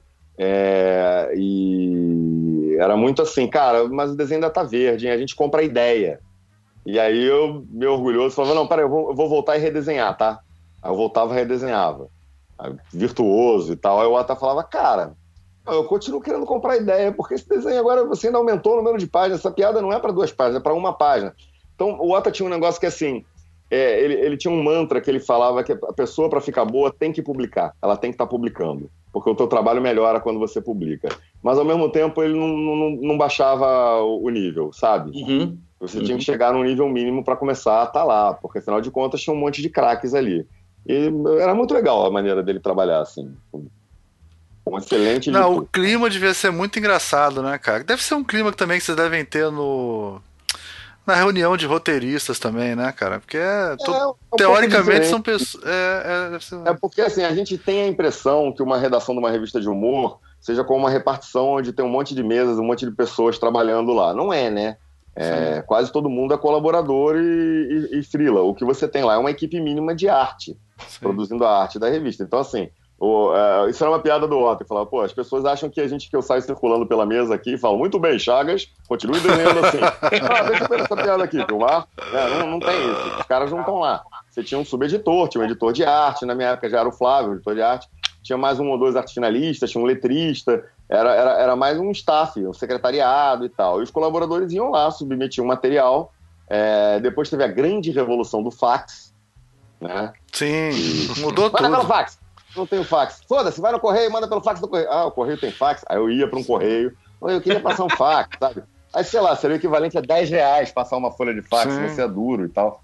Aí passava aquela merda e tal, pro cara te ligar. Cara, as pessoas não têm noção do que, que foi o fax e do que foi o VHS. As pessoas é, não vamos noção. abrir um parênteses. É, vamos abrir um parênteses. Um... não, a primeira coisa que eu fiz foi comprar um fax. Pô, quem não tinha um fax.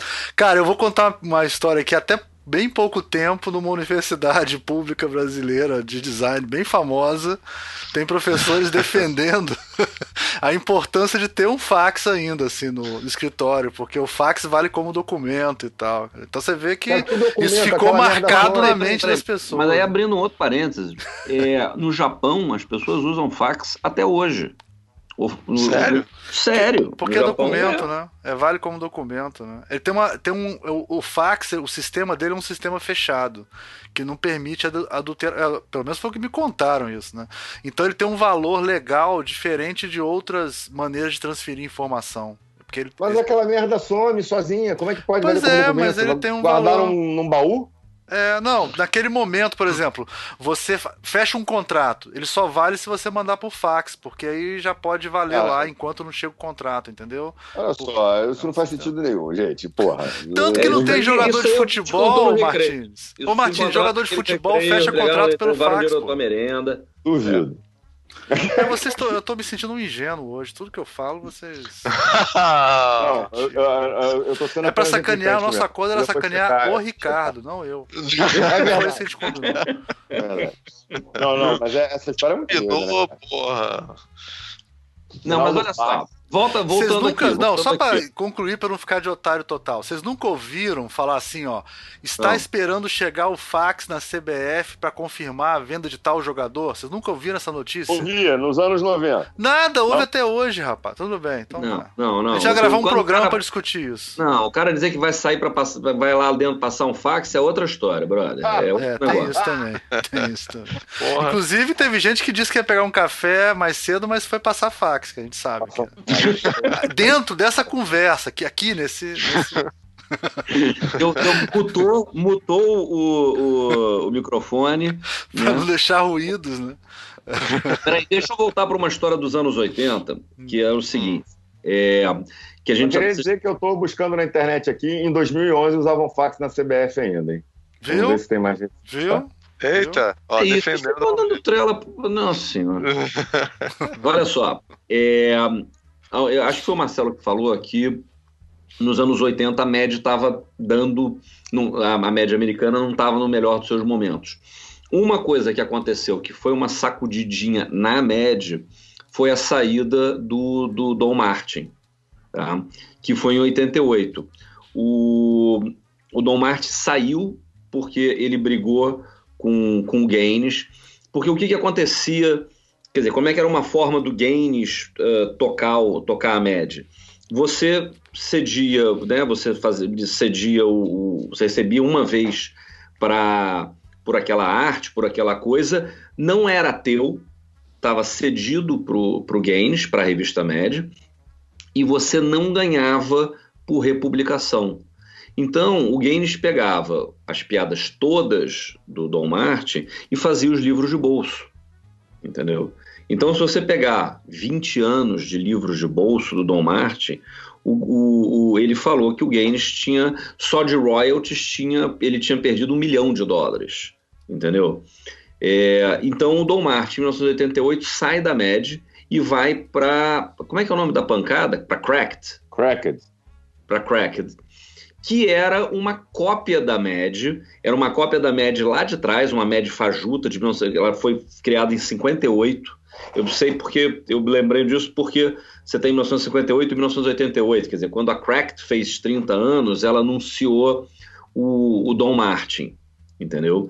E e aí ele tinha, aí sim ele retinha os direitos do, do, do material que ele fazia para ela e tal deu uma mexida na média, mas ao mesmo tempo ela já não estava brilhante.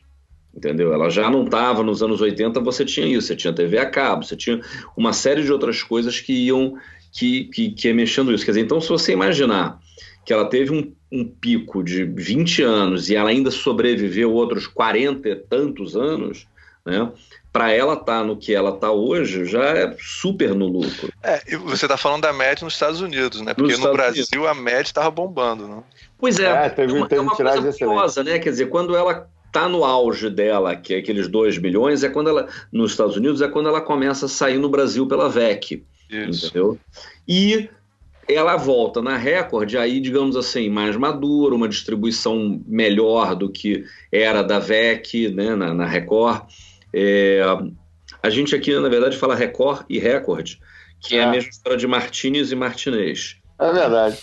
Tem a, tem a, a, Aí você tem, tem que perguntar pro Ricardo qual que é o certo, tem a então. Editora Martinez e qual é o certo? TV Martinez, né? Pergunta pro Ricardo se é recorde ou recorde. Recorde. Eu chamo Record. Recorde, recorde ou, ou, ou recorde? Ou, é? Record. Record. Qual então, é o então, certo, Ricardo? Record. E, enfim, e aí ele, ele, ele, publica lá. A Cracked, ela existe até hoje, mas ela é um site, entendeu? E se eu não me engano, ela tem um canal no YouTube também com uns sketches, com umas coisas, quer dizer... Então, dentro daquilo eu que a gente estava falando. Inclusive tem um podcast de humor, porque ultimamente você sabe que podcast de humor é, é o must. Ah. E aí o, o, o Cracked é um dos assim, mais importantes por muitos anos aí, podcast de humor. Pois é, então é um pouco isso, quer dizer, a Mad ela ela acaba, mas na verdade é que nem a história da morte do super-homem. O super-homem vai morrer. Ah, meu Deus! Não. Vai morrer, mas vai lançar, renascer daqui a pouco, vai, vai surgir um outro Robin. Eu não, Capitão não tenho América. dúvida.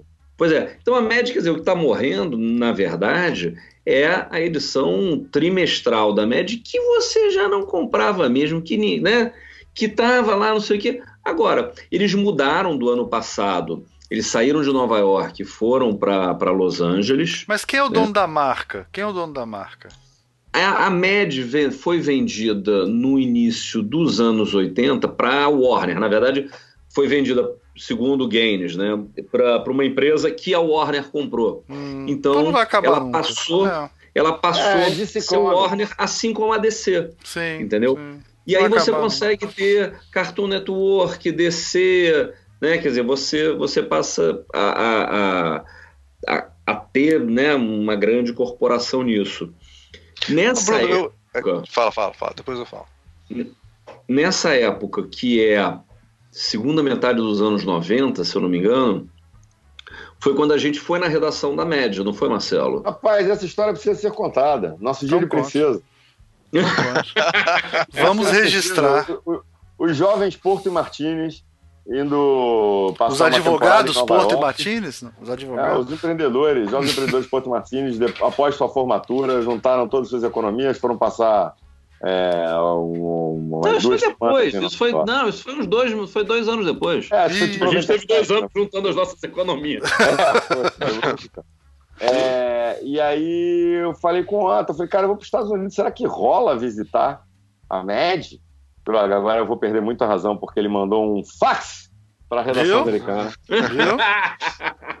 Ele mandou um fax para a redação americana é, perguntando se o Marcelo Martins, um colaborador, estava passar duas semanas lá, se ele poderia conhecer.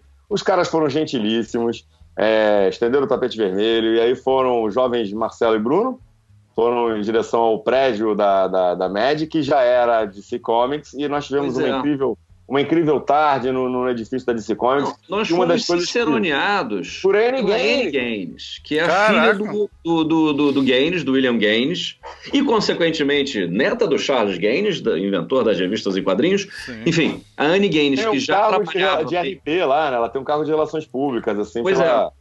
pela, pela, pela importância, né? É, ela, agora, e ela te chamou agora... de Martinez ou de Mr. Martinez? Como é que ela te chamou? É, Mr. Martinez. Mr. Martinez? Mr. Porto? Fuck o Ricardo. Mr. Ricardo. Não, era, é. era legal porque ela recebeu a gente no, no hall do, do, do, do, dos elevadores. A gente chegou, subiu. É, a gente, sei lá, era no sétimo andar e tudo mais.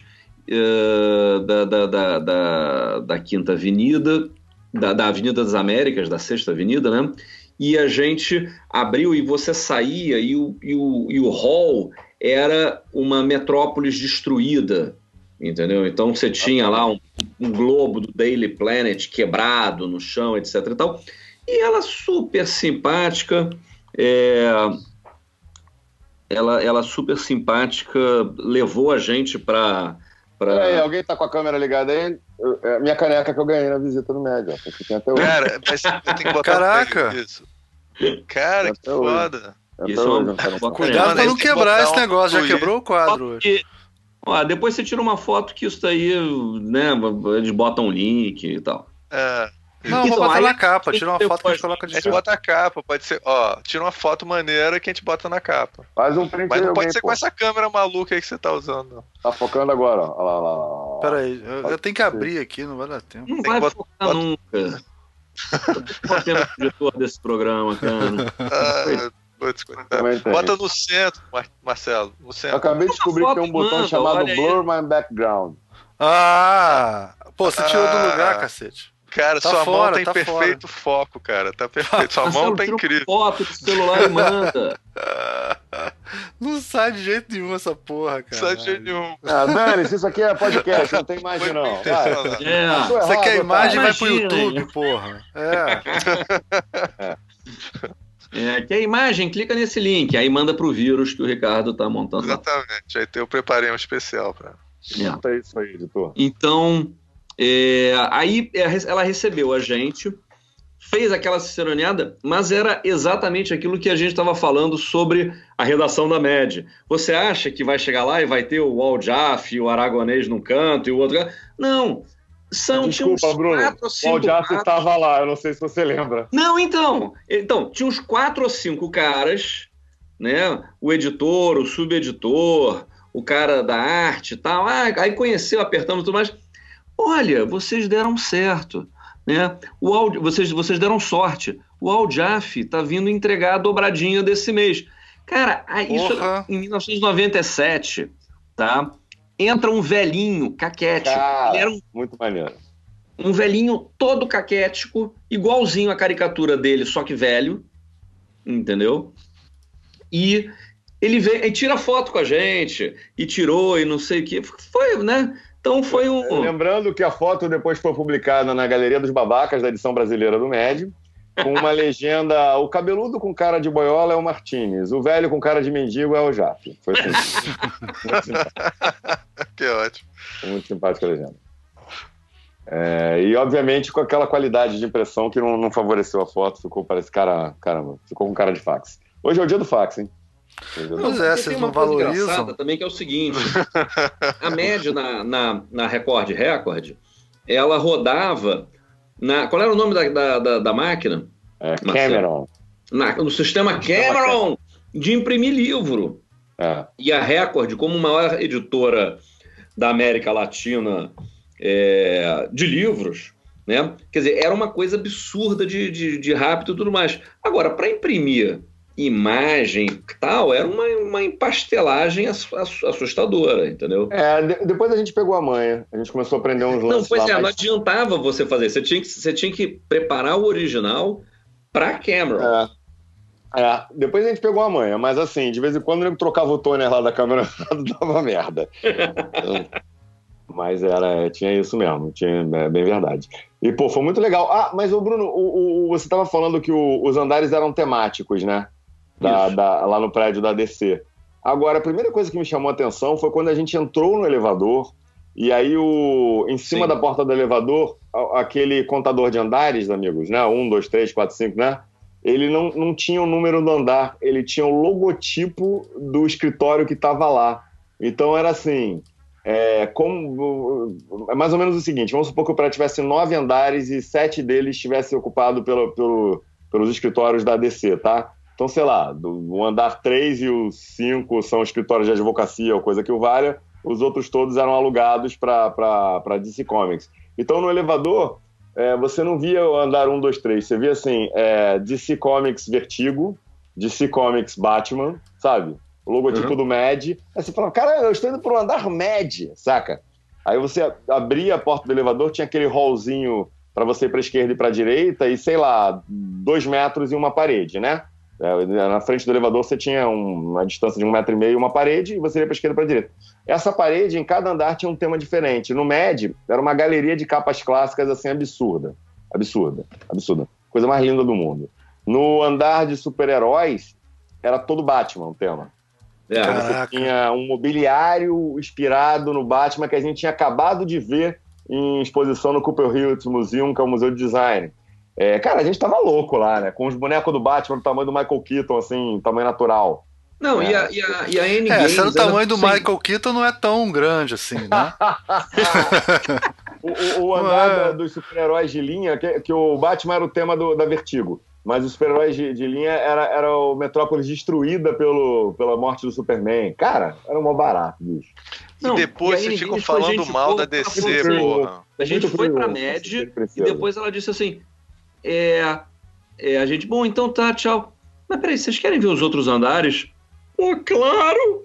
sabe, lagriminha escorrendo. Aí ela levou a gente pra ir ver as coisas e tal, e deu presente. Não, foi, foi dia de princesa, como o Marcelo falou. Dia de princesa.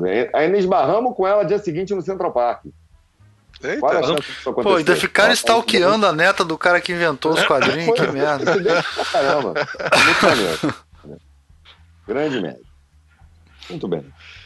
Cara, mas essa ó, história foi boa. Eu, eu, Vocês só não disseram que ano que aconteceu, mas fora isso foi bom.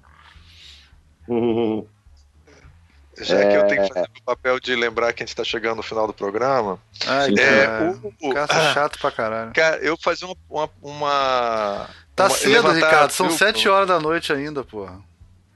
Tá 6h48, tá cedo. Tá 4 cedo. da manhã na Holanda. Cara, é o seguinte, o, o, uma coisa que o, o, Marcelo falava muito, viu, Marcelo? Você? É você, Marcelo? É, nos anos, na virada do século, é que tinha ainda uma demanda grande pela revista. Viu? Isso que o Bruno tá falando, eu concordo, mas assim, será que a gente. Esse distanciamento que a gente tem com a MED não é um pouco porque a gente não conseguia publicar a MED aqui no Brasil? Marcelo Martinez, por favor, responda. Cara, eu acho que não entendi direito a pergunta, por favor. Quer dizer, no, na, a, mesmo depois que a gente começou a não conseguir mais ter a MED, porque a MED começou a não, não conseguir. Você até me disse que tinha um problema de distribuição enorme, assim, tinha público interessado na MED, mas não se conseguia publicar a MED. É, e aí, qual distribuir? Nos 2000? Nos eu tô virando assim, final dos anos, come, final dos anos come, é, virada do século, começo dos anos 2000, assim.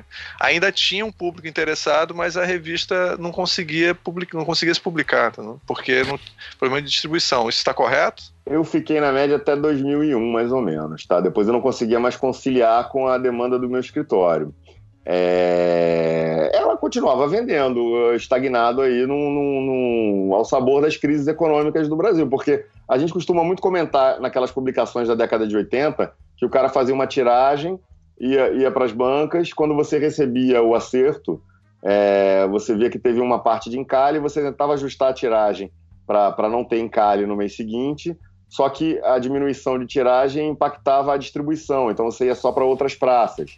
Né? Você lembra da tiragem? Você, você lembra da tiragem, Martins? Não, não lembro, não lembro. Ah. É, tem um, tem um, acho o Ricardo comentou outro dia aí no Facebook sobre essa série de humor de São Paulo que está passando no Arte 1, é isso? Sim. Isso.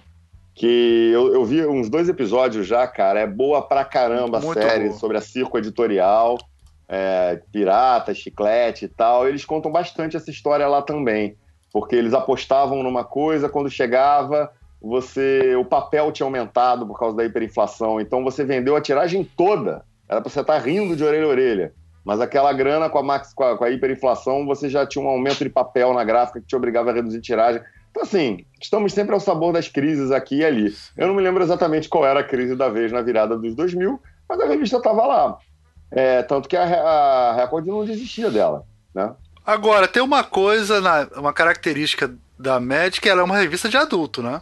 Vocês não concordam com isso? Não concordo. Ela não, sempre foi uma era revista... adolescente e eu, eu até diria que é quase pré-adolescente. Pré-adolescente. É. Quem Mas quem comprava era adulto. Quem comprava não, era como, adulto. Como, como, sempre disse o Ota, os molequinhos de 9 a 13 anos. É isso aí, entendeu? É, isso é muito legal. Muito legal.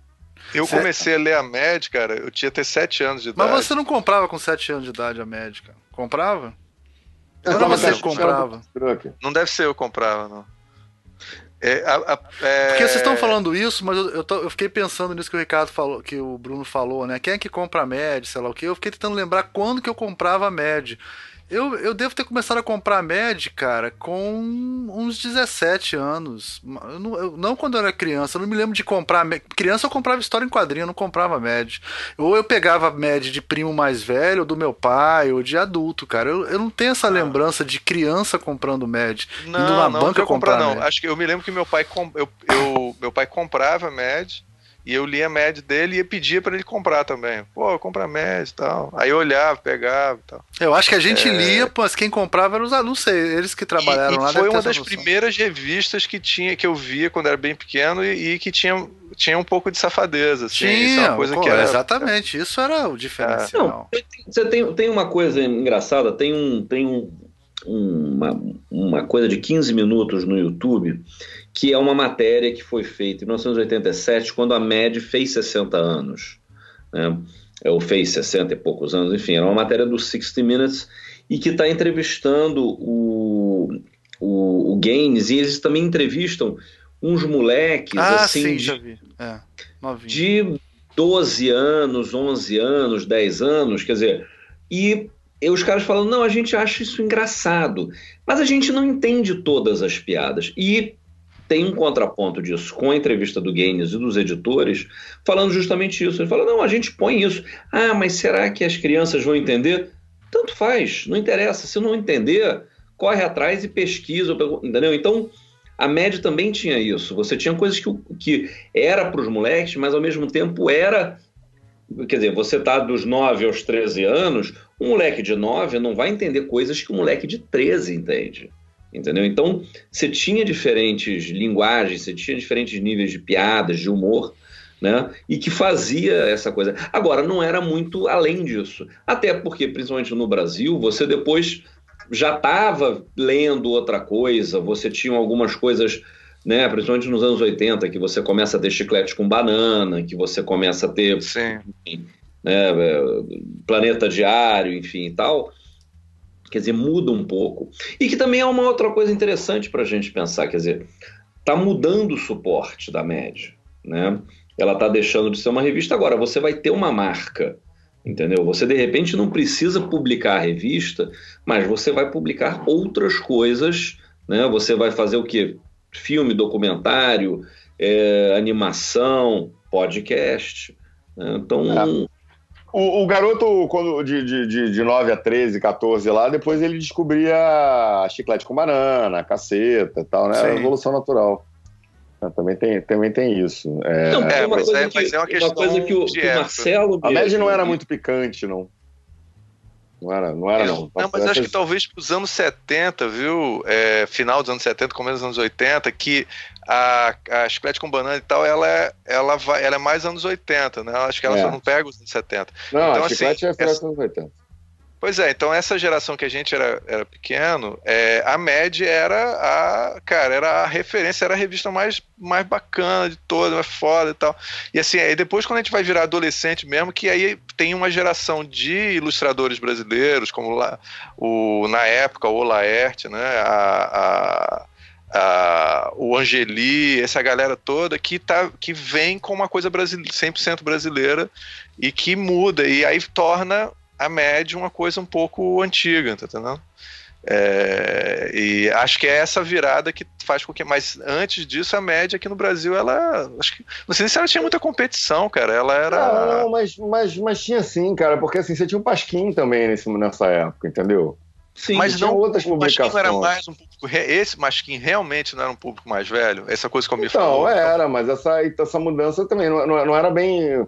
É, é, é a, essa migração depois passou a ser para chiclete com banana, etc. Antes era para pasquim, antes era para. Pois é, o que, o que acontece, e isso que eu, que eu já vi o Marcelo respondendo trocentas vezes, e praticamente todos os colaboradores da MED, ah, o que eu, eu, eu, eu publico na MED ah, a média ainda existe? Sim, ah. a média nunca deixou de existir até dois anos atrás, no Brasil, por assim dizer.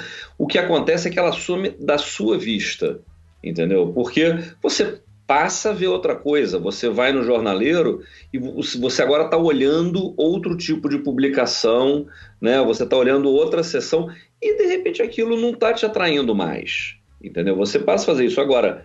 Se a gente for considerar né, desde 74, né, com raras exceções, né, ou pelo menos dentro do, do, universo editorial, ela nunca deixou de existir por um período muito prolongado, a ponto das pessoas falarem, ah, eu nem sabia, eu não vejo há 20 anos. Eu... Você não é, vê há 20 anos. A, né? MED, a MED sumiu mesmo da vista das pessoas aqui no Brasil quando ela saiu da Record. Aí sim, ninguém sim. deu a mínima para aquela fase na Mitos, nem na, na, na Panini. Panini, né? Acho que ela é, fechou tá... na Panini, não é, foi? É. Não aí, aí, já era, aí já era outra coisa mesmo, era tentar fazer uma renovação, é, mas é, uma coisa é você ter o OTA editando, outra coisa é, não sim. ter o OTA, né? Então tem toda a diferença do mundo.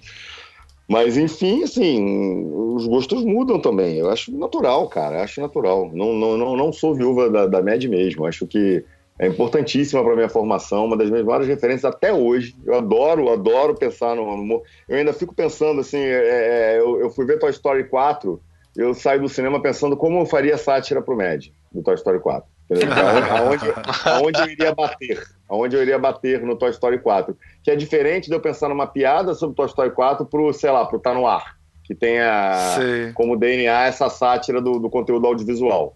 Então, provavelmente no Tá No Ar eu faria uma paródia do, do Toy Story 4, é, sei lá, Sex Toy Story 4. Sex Toy Story, ótimo. Lá, né? Mas isso não seria no MED. No, no MED eu estaria criticando o capitalismo que faz com uma, uma, história que você já acabou no Toy Story 3, você tentar fazer ela de novo no 4 para faturar mais algum. Né? As coisas que mais me incomodam no Toy Story 4 é a carência daqueles bonecos, todos carentes, mal resolvidos. É, então, eu acho que alguém já, um próximo boneco pro Toy Story 5 tinha que ser o Dr. Terapeutinha, que ele faz a terapia do boneco tudo lá. Porra, né? Vamos lá, né? A história acabou no 3, galera. A mesma história tá sendo contada no 4. Tipo, estamos terminando de novo. É, é, é, o 3, o 3 é foda. Eu não assisti, não, mas é, não tem porquê. Né? Olha, eu tenho, eu tenho um filho pequeno, não levei, eu não fui ver Toy Story 4. Eu tenho um filho pequeno, eu. É, tô te conversando, melhor não. Deixa eu chegar mais, em algum lugar. E digo mais, tal qual em Vingadores Ultimato, havia um gordo chorando na minha sessão. Eu... E era você. era eu. Porto, isso tem que acabar, cara. Essa galera que tem mais de 30 anos de idade, que vai para cinema chorar, pelo amor de Deus, Vai ter que Cara, chorar. perdeu nossa audiência agora, viu, Todo? vai chorar perdeu toda a nossa audiência de uma vez só. Vai chorar vendo Kramer versus Kramer, vai chorar vendo Escolha de Sofia. Pô, Escolha de Sofia, pode... é, pelo amor de Deus. Que filme? Do quê? Kramer quem? passado, tio, como assim? Você tem mais de, de, de 11 anos de idade e chora vendo Toy Story, pelo amor de Deus.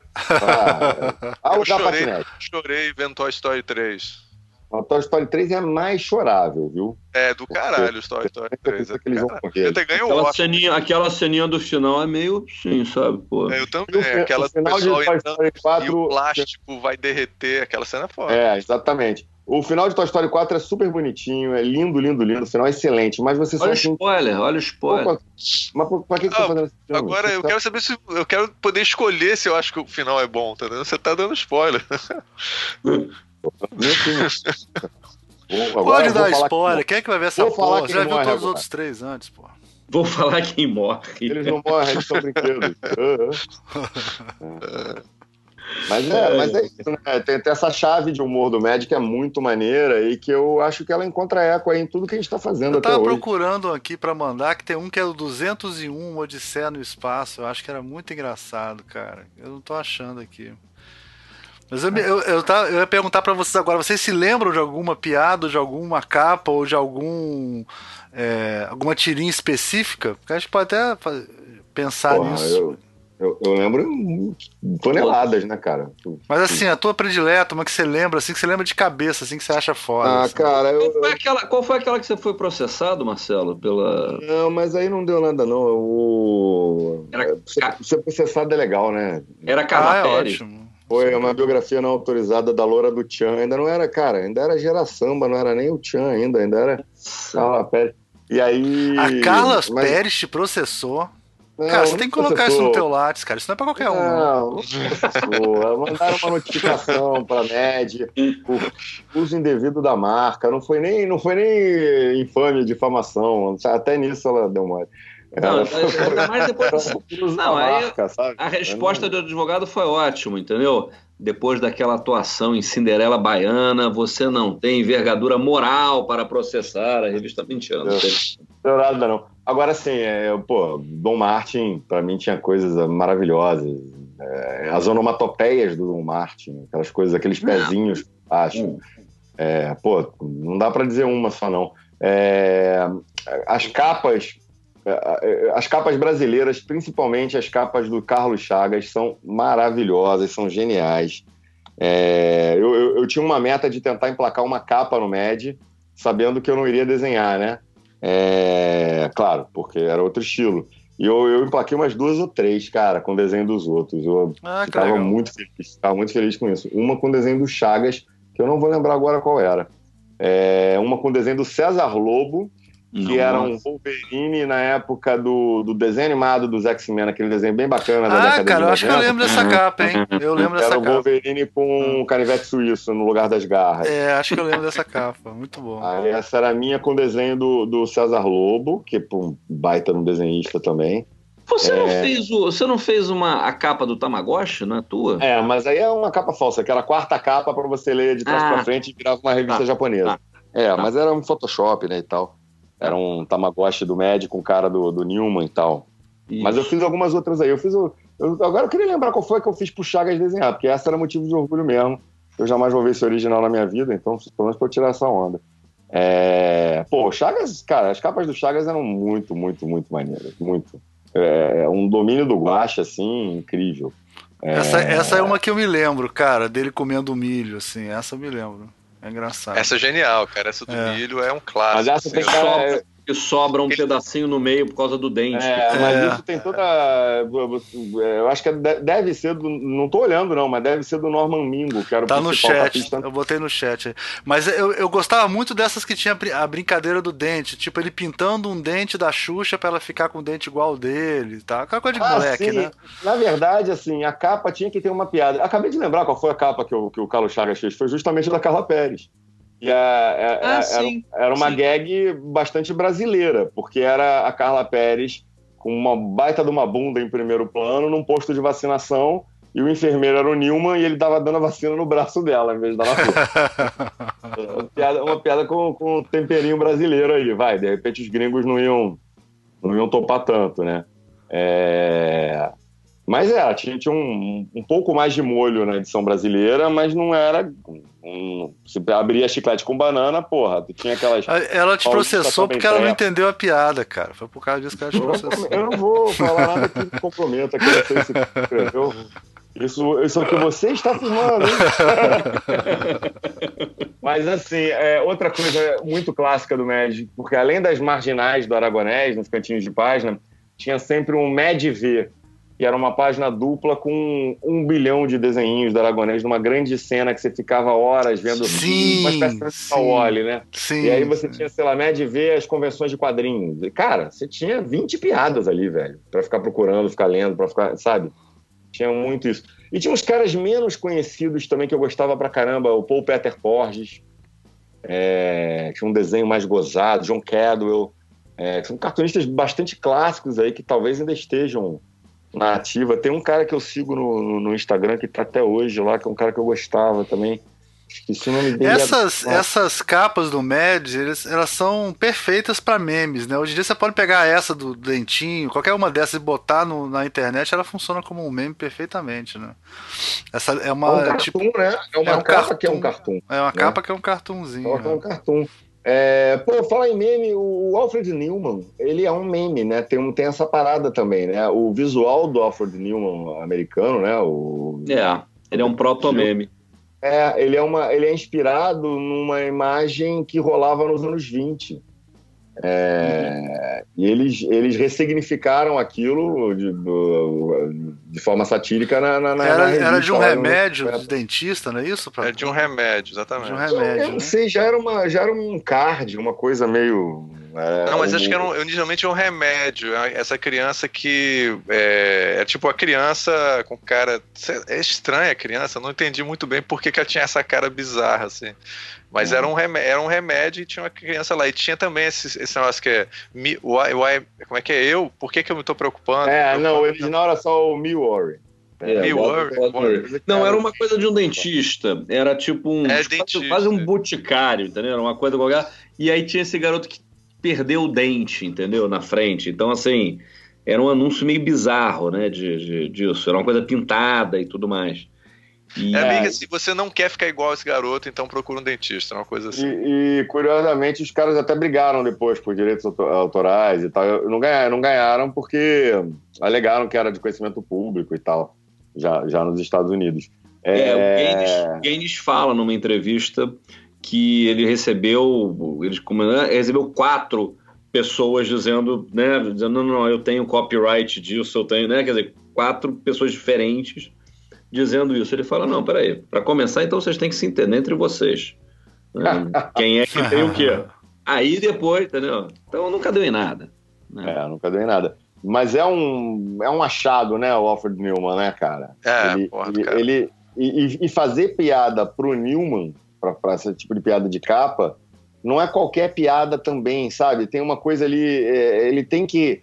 É, tanto que as, as, capas da pancada, da crack, dos outros e tal, tentavam fazer a mesma coisa, um personagem numa situação ridícula. Mas o Newman emprestava uma, uma, uma idiotice Sim, pra cena. Então, exatamente. Então, é. quando o cara. É, por exemplo, essa, essa capa que o Bruno falou do, do, do Maluf, né? De uma máscara embaixo tem o Newman. É uma capa que foi feita dezenas de vezes sim, lá tem, fora e aqui sim. com o político da vez, sabe? É, tem com o Fernando Henrique também, eu acho. Acho que tem com o Fernando Henrique. Não sei se tem com o Fernando Henrique, é. não, mas assim, lá, lá fora fizeram algumas, né? É, com o político da vez, você automaticamente está rebaixando aquele cara um idiota. Na verdade, quem está por trás disso é, é, é, um idiota. E aí você encontrar piada para ele na capa é, muito bom, né? Tentar achar qual é essa piada é, é, muito boa. Uma, uma capa polêmica que deu, deu treta lá com a, com a matriz americana foi uma edição que a gente fez do Planet Ramp. Eu acho até que a sátira era minha. É, então era uma edição meio especial drogas. E aí era uma capa do Newman cheirando folhas de maconha. Então, cara, lá fora ficou louco com isso. Como assim? Não, não, gente. O Otto mandava faxes explicando. Gente, peraí. A, a, a, piada é que ele está cheirando maconha, sabe assim? Eu não sei o quanto funcionou isso, não. Mas. Tem é... uma do. Ah, achei uma que eu tava querendo lembrar aqui, que é uma do menudo, que eles mudam a tipografia e fazem a tipografia Sim. ficar igual a do menudo também. É, fazia, a gente fazia bastante isso. Mudava, é. adaptava o logo, né? O, o, com, quando teve o Bad do Michael Jackson era a mesma coisa, entendeu? Era né, o Mad escrito com, com a letra do Bad. Do... É de 85 Sim. essa, essa do Menudo. Essa me lembro bem também dessa do Menudo. Pô, essa era bem clássica, deve ter sido uma das primeiras que eu comprei, inclusive. É. é. Tem então, um... quer dizer, você ainda tem isso, né? Uma, uma, uma capa que ela tem uma piada na capa. É, já começa ali. Você, isso funcionava, inclusive, como um mecanismo de venda, né? De convencimento e tal. Você bate o olho e fala, puta, é, não só. Porque uma coisa é você simplesmente botar o, o, o, o sei lá, o Batman é, com a cara do Newman. Mas é, você vai além, você vai criar uma gag usando Newman e Batman, sabe? Pra, e, e aquilo meio, meio referenda tudo que você está falando lá dentro. Você fala assim, esses caras vão zoar muito esse assunto, né?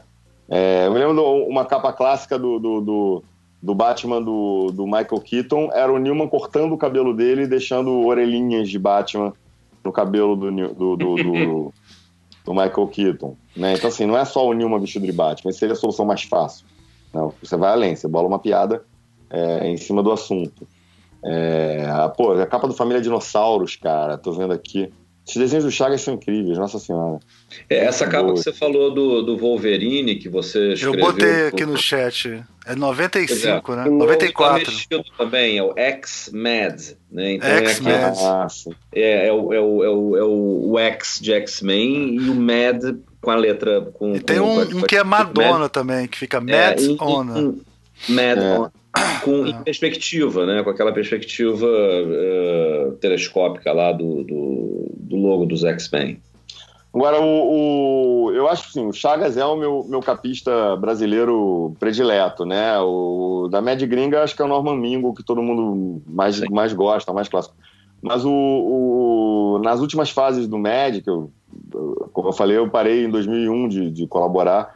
É, e aí eu acho, eu não sei se chegou a publicar na Record ou se foi só lá na Mitos. Surgiu um cara chamado Elias Silveira, que era bom demais, cara. Era um desenho só digital.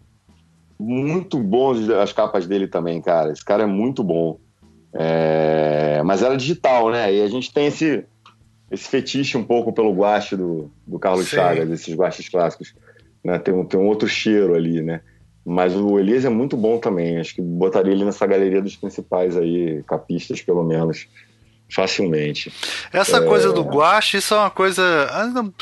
Acho que não cabe nem nesse programa, mas eu acho que um dia a gente podia falar, fazer um programa sobre arte e finalização, cara. Como é que. É, eu, eu dou aula até hoje, é muito difícil para o aluno entender essa relação da arte final pro, do desenho, né? E para a arte final, assim, é, é, interessante, porque o guache, ele, ele lógico, é, resumindo aqui, tem que ser, tinha que ser fotografado para fazer um fotolito, e isso mudava a, a, característica do original do guache, né? Mas os caras tinham uma manha, cara, de fazer de um jeito que você continuava vendo que era tinta ainda. Isso é muito, muito legal, cara. Porque, muito como, legal. Porque entrava retícula, né? A retícula deveria mudar tudo, né? Porque, pô, tá entrando uma retícula ali para reproduzir aquele guache que é uma tinta chapada, né? Mas não, cara, eles, eles conseguiam dar os brilhos, assim, incrível, cara. Tem vários artistas brasileiros que eram incríveis. Isso eu me lembro, quando chegava na gráfica, você falava assim, ah, não vai dar certo fotografar isso. Esse é fotografava e ficava foda, incrível. Acho não, incrível. Tem, tem o Newton Ramalho, tem o Benício e tem o Carlos tem, Chagas. É, eu, o eu posso, também é incrível, incrível, Posso ficar só com esses três aí e já tô satisfeito o resto da vida. Né? Incrível. Né? É, e é aquela velha história, né? Quem, quem, quem pinta bem. Pô, eu, vocês já viram os desenhos de guerra que o Carlos Chagas segue produzindo? O Carlos Chagas ele desenha embalagens de kits, é, tipo Revel, kits uhum. de, de, de, montagem de, de, colecionadores de Segunda Guerra e tal. É, lá para fora, é um trabalho que ele faz para uma editora gringa, né? E muito já, depois de, há muitos anos que ele faz digital, cara, e, e tá lá o mesmo raciocínio do, da tinta no papel pro digital. É, o Rogério Soldi, cara, que é um ilustrador monstro também, amigo nosso, é, ele migrou pro digital de uma forma e ele falou para mim, cara, eu uso o mesmo raciocínio da tinta, só que pô, é, fica muito mais fácil quando você faz com o mesmo raciocínio da tinta, né? É, é, faz toda a diferença do mundo, pô. Não é pegar, clicar num íconezinho e sair, sair pintando. E tem, tem, tem gente aí, cara, que desenha pra caramba e colore muito mal, né? Até hoje, cara. Sim. Tem um. Eu não vou lembrar, eu tô ruim de nome, bicho. Tem um, tem um, tem um quadrinista maravilhoso, eu adoro o trabalho dele preto e branco. Quando ele, um gringo, quando ele pega pra colorir, tu fala, puta, bicho, parece que tá pintando no baldinho, com um airbrushzinho. É outra onda. É um cara que veio de um trabalho preto e branco, né? Agora, esses caras que pintavam com pincel. O, o, o Chagas é tão bom que, assim, o, as sátiras que ele desenhava, o desenho dele é maravilhoso, o desenho dele com contorno, feito a pincel.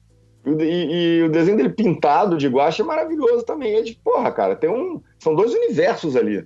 Eu não sei como é que ele chaveia isso na cabeça para fazer, sabe? É incrível. Sim, a arte é, final é que deixa. Na época da faculdade, fui bater lá no Carlos Chagas. É, eu, eu, eu juntei as pastinhas e tal, e aí bati lá, bati lá na casa dele. Quer dizer, obviamente, você não chega do nada, né? Você liga, você pergunta se pode passar lá e tal, e aí ele ele ele ele, ele falou: "Você desenha igual o Carlos Chagas, que eu quero sair do mesmo". você paga igual a outra, né? É, não, e aí ele foi lá e recebeu. E aí começa a mostrar os originais. Aí é uma coisa assustadora, né? E umas coisas pequenininhas, umas coisas enormes. É que nem ir lá no, no, no, no ateliê do Benício, entendeu? Você ah, começa a abrir uma apoteca e tirar trapalhões, né? Então. Eu já tive esse prazer. É, muito bom. Bom, então acho que podemos nos encaminhar temos um programa. Final. Temos um programa. Temos um programa. Temos um programa dentro do, do, do, do prazo regulamentar de Ricardo Cunha Lima. Não sei, é, um pouco além, um pouco além, talvez. Não, tá ótimo, tá perfeito. perfeito. É, vamos a. Tem, você tem. É, pô, vamos, Marcelo, faz uma consideração final aí, cara, porque você sabe que esse é um programa histórico, cara. Você tá aqui podendo contar pra gente a, a sua experiência na MED, cara. Então isso é. é não, e a MED acabando. Eu diria que falamos tudo já, mas eu acho que é isso. O legado da média tem influenciado tantas gerações de criadores uh, de humor gráfico ou não, né? Você tem cineastas aí, um monte de gente. É, é um formato satírico que não tinha sido visto antes e que foi evoluindo, revelando um monte de gente muito bacana. É, a gente usa muito esse, esse, esse adjetivo de gênio aí para todo mundo que, que tem um trabalho legal.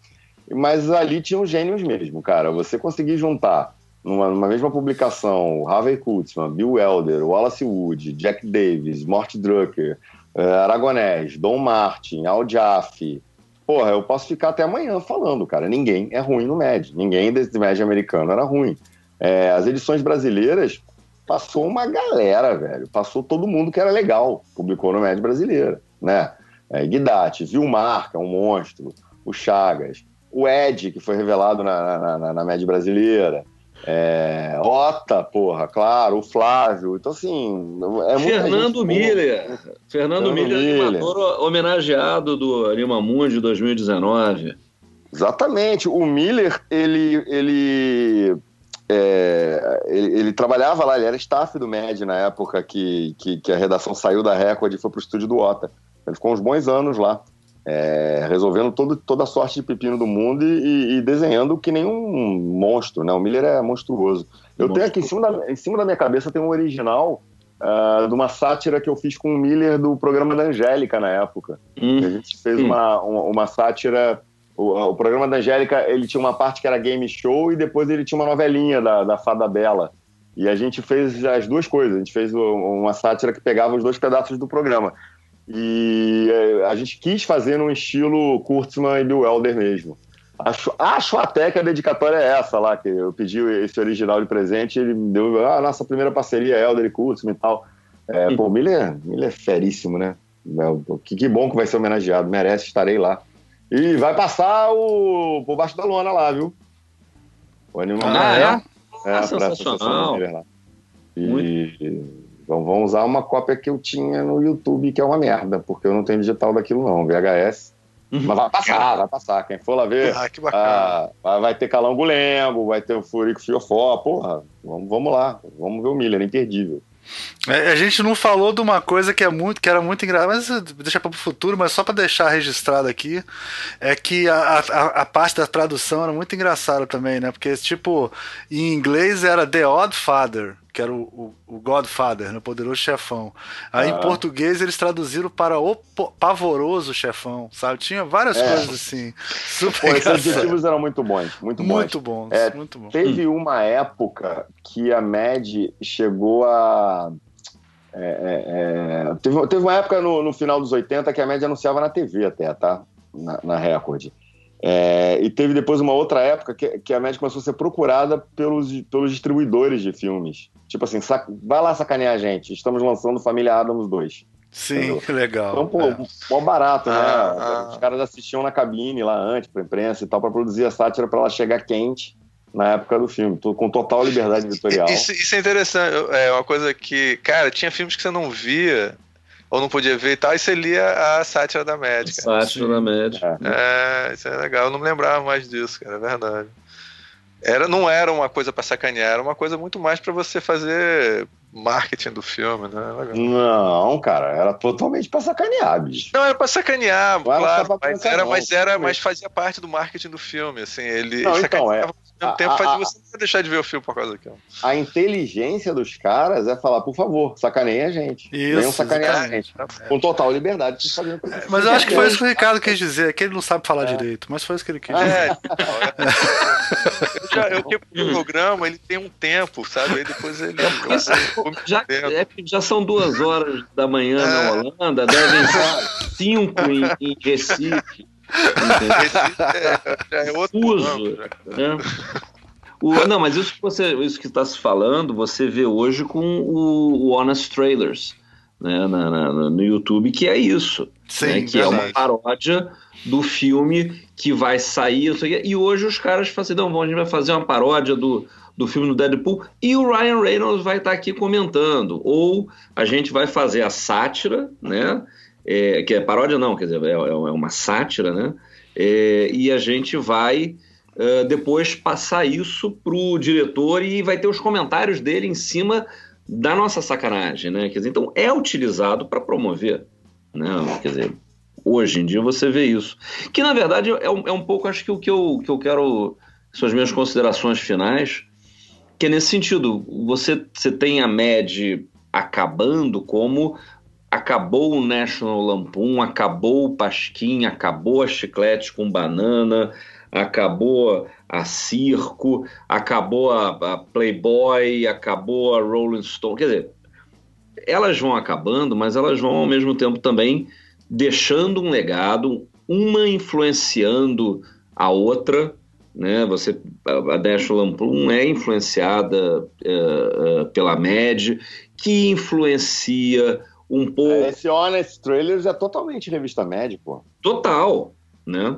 Então vai, vai, quer dizer, você continua com esse legado de, de, de influências é, e que em alguns casos vai mudando o suporte, né? Que, como é um pouco o caso da, da MED, ou como talvez possa ser o caso da MED, né? Quer dizer, você deixa de ter o jornal Pasquim para ter ah, o, o jornal ou a revista Caceta Popular, para passar, que, que depois deixa disso e é substituído pelo Porta nos Fundos, Porta dos Fundos no YouTube, que também está substituindo o, o Cacete Planeta da televisão e que substitui o Chico Anísio, enfim, vai evoluindo as coisas, vai, né, quer dizer, às vezes vai amalgamando, vai pegando isso, então não sei, me, me, me parece um pouco essa, essa situação da MED, né? Quer dizer, fecha um ciclo, fecha um, é. um, um, momento desses, de nem que seja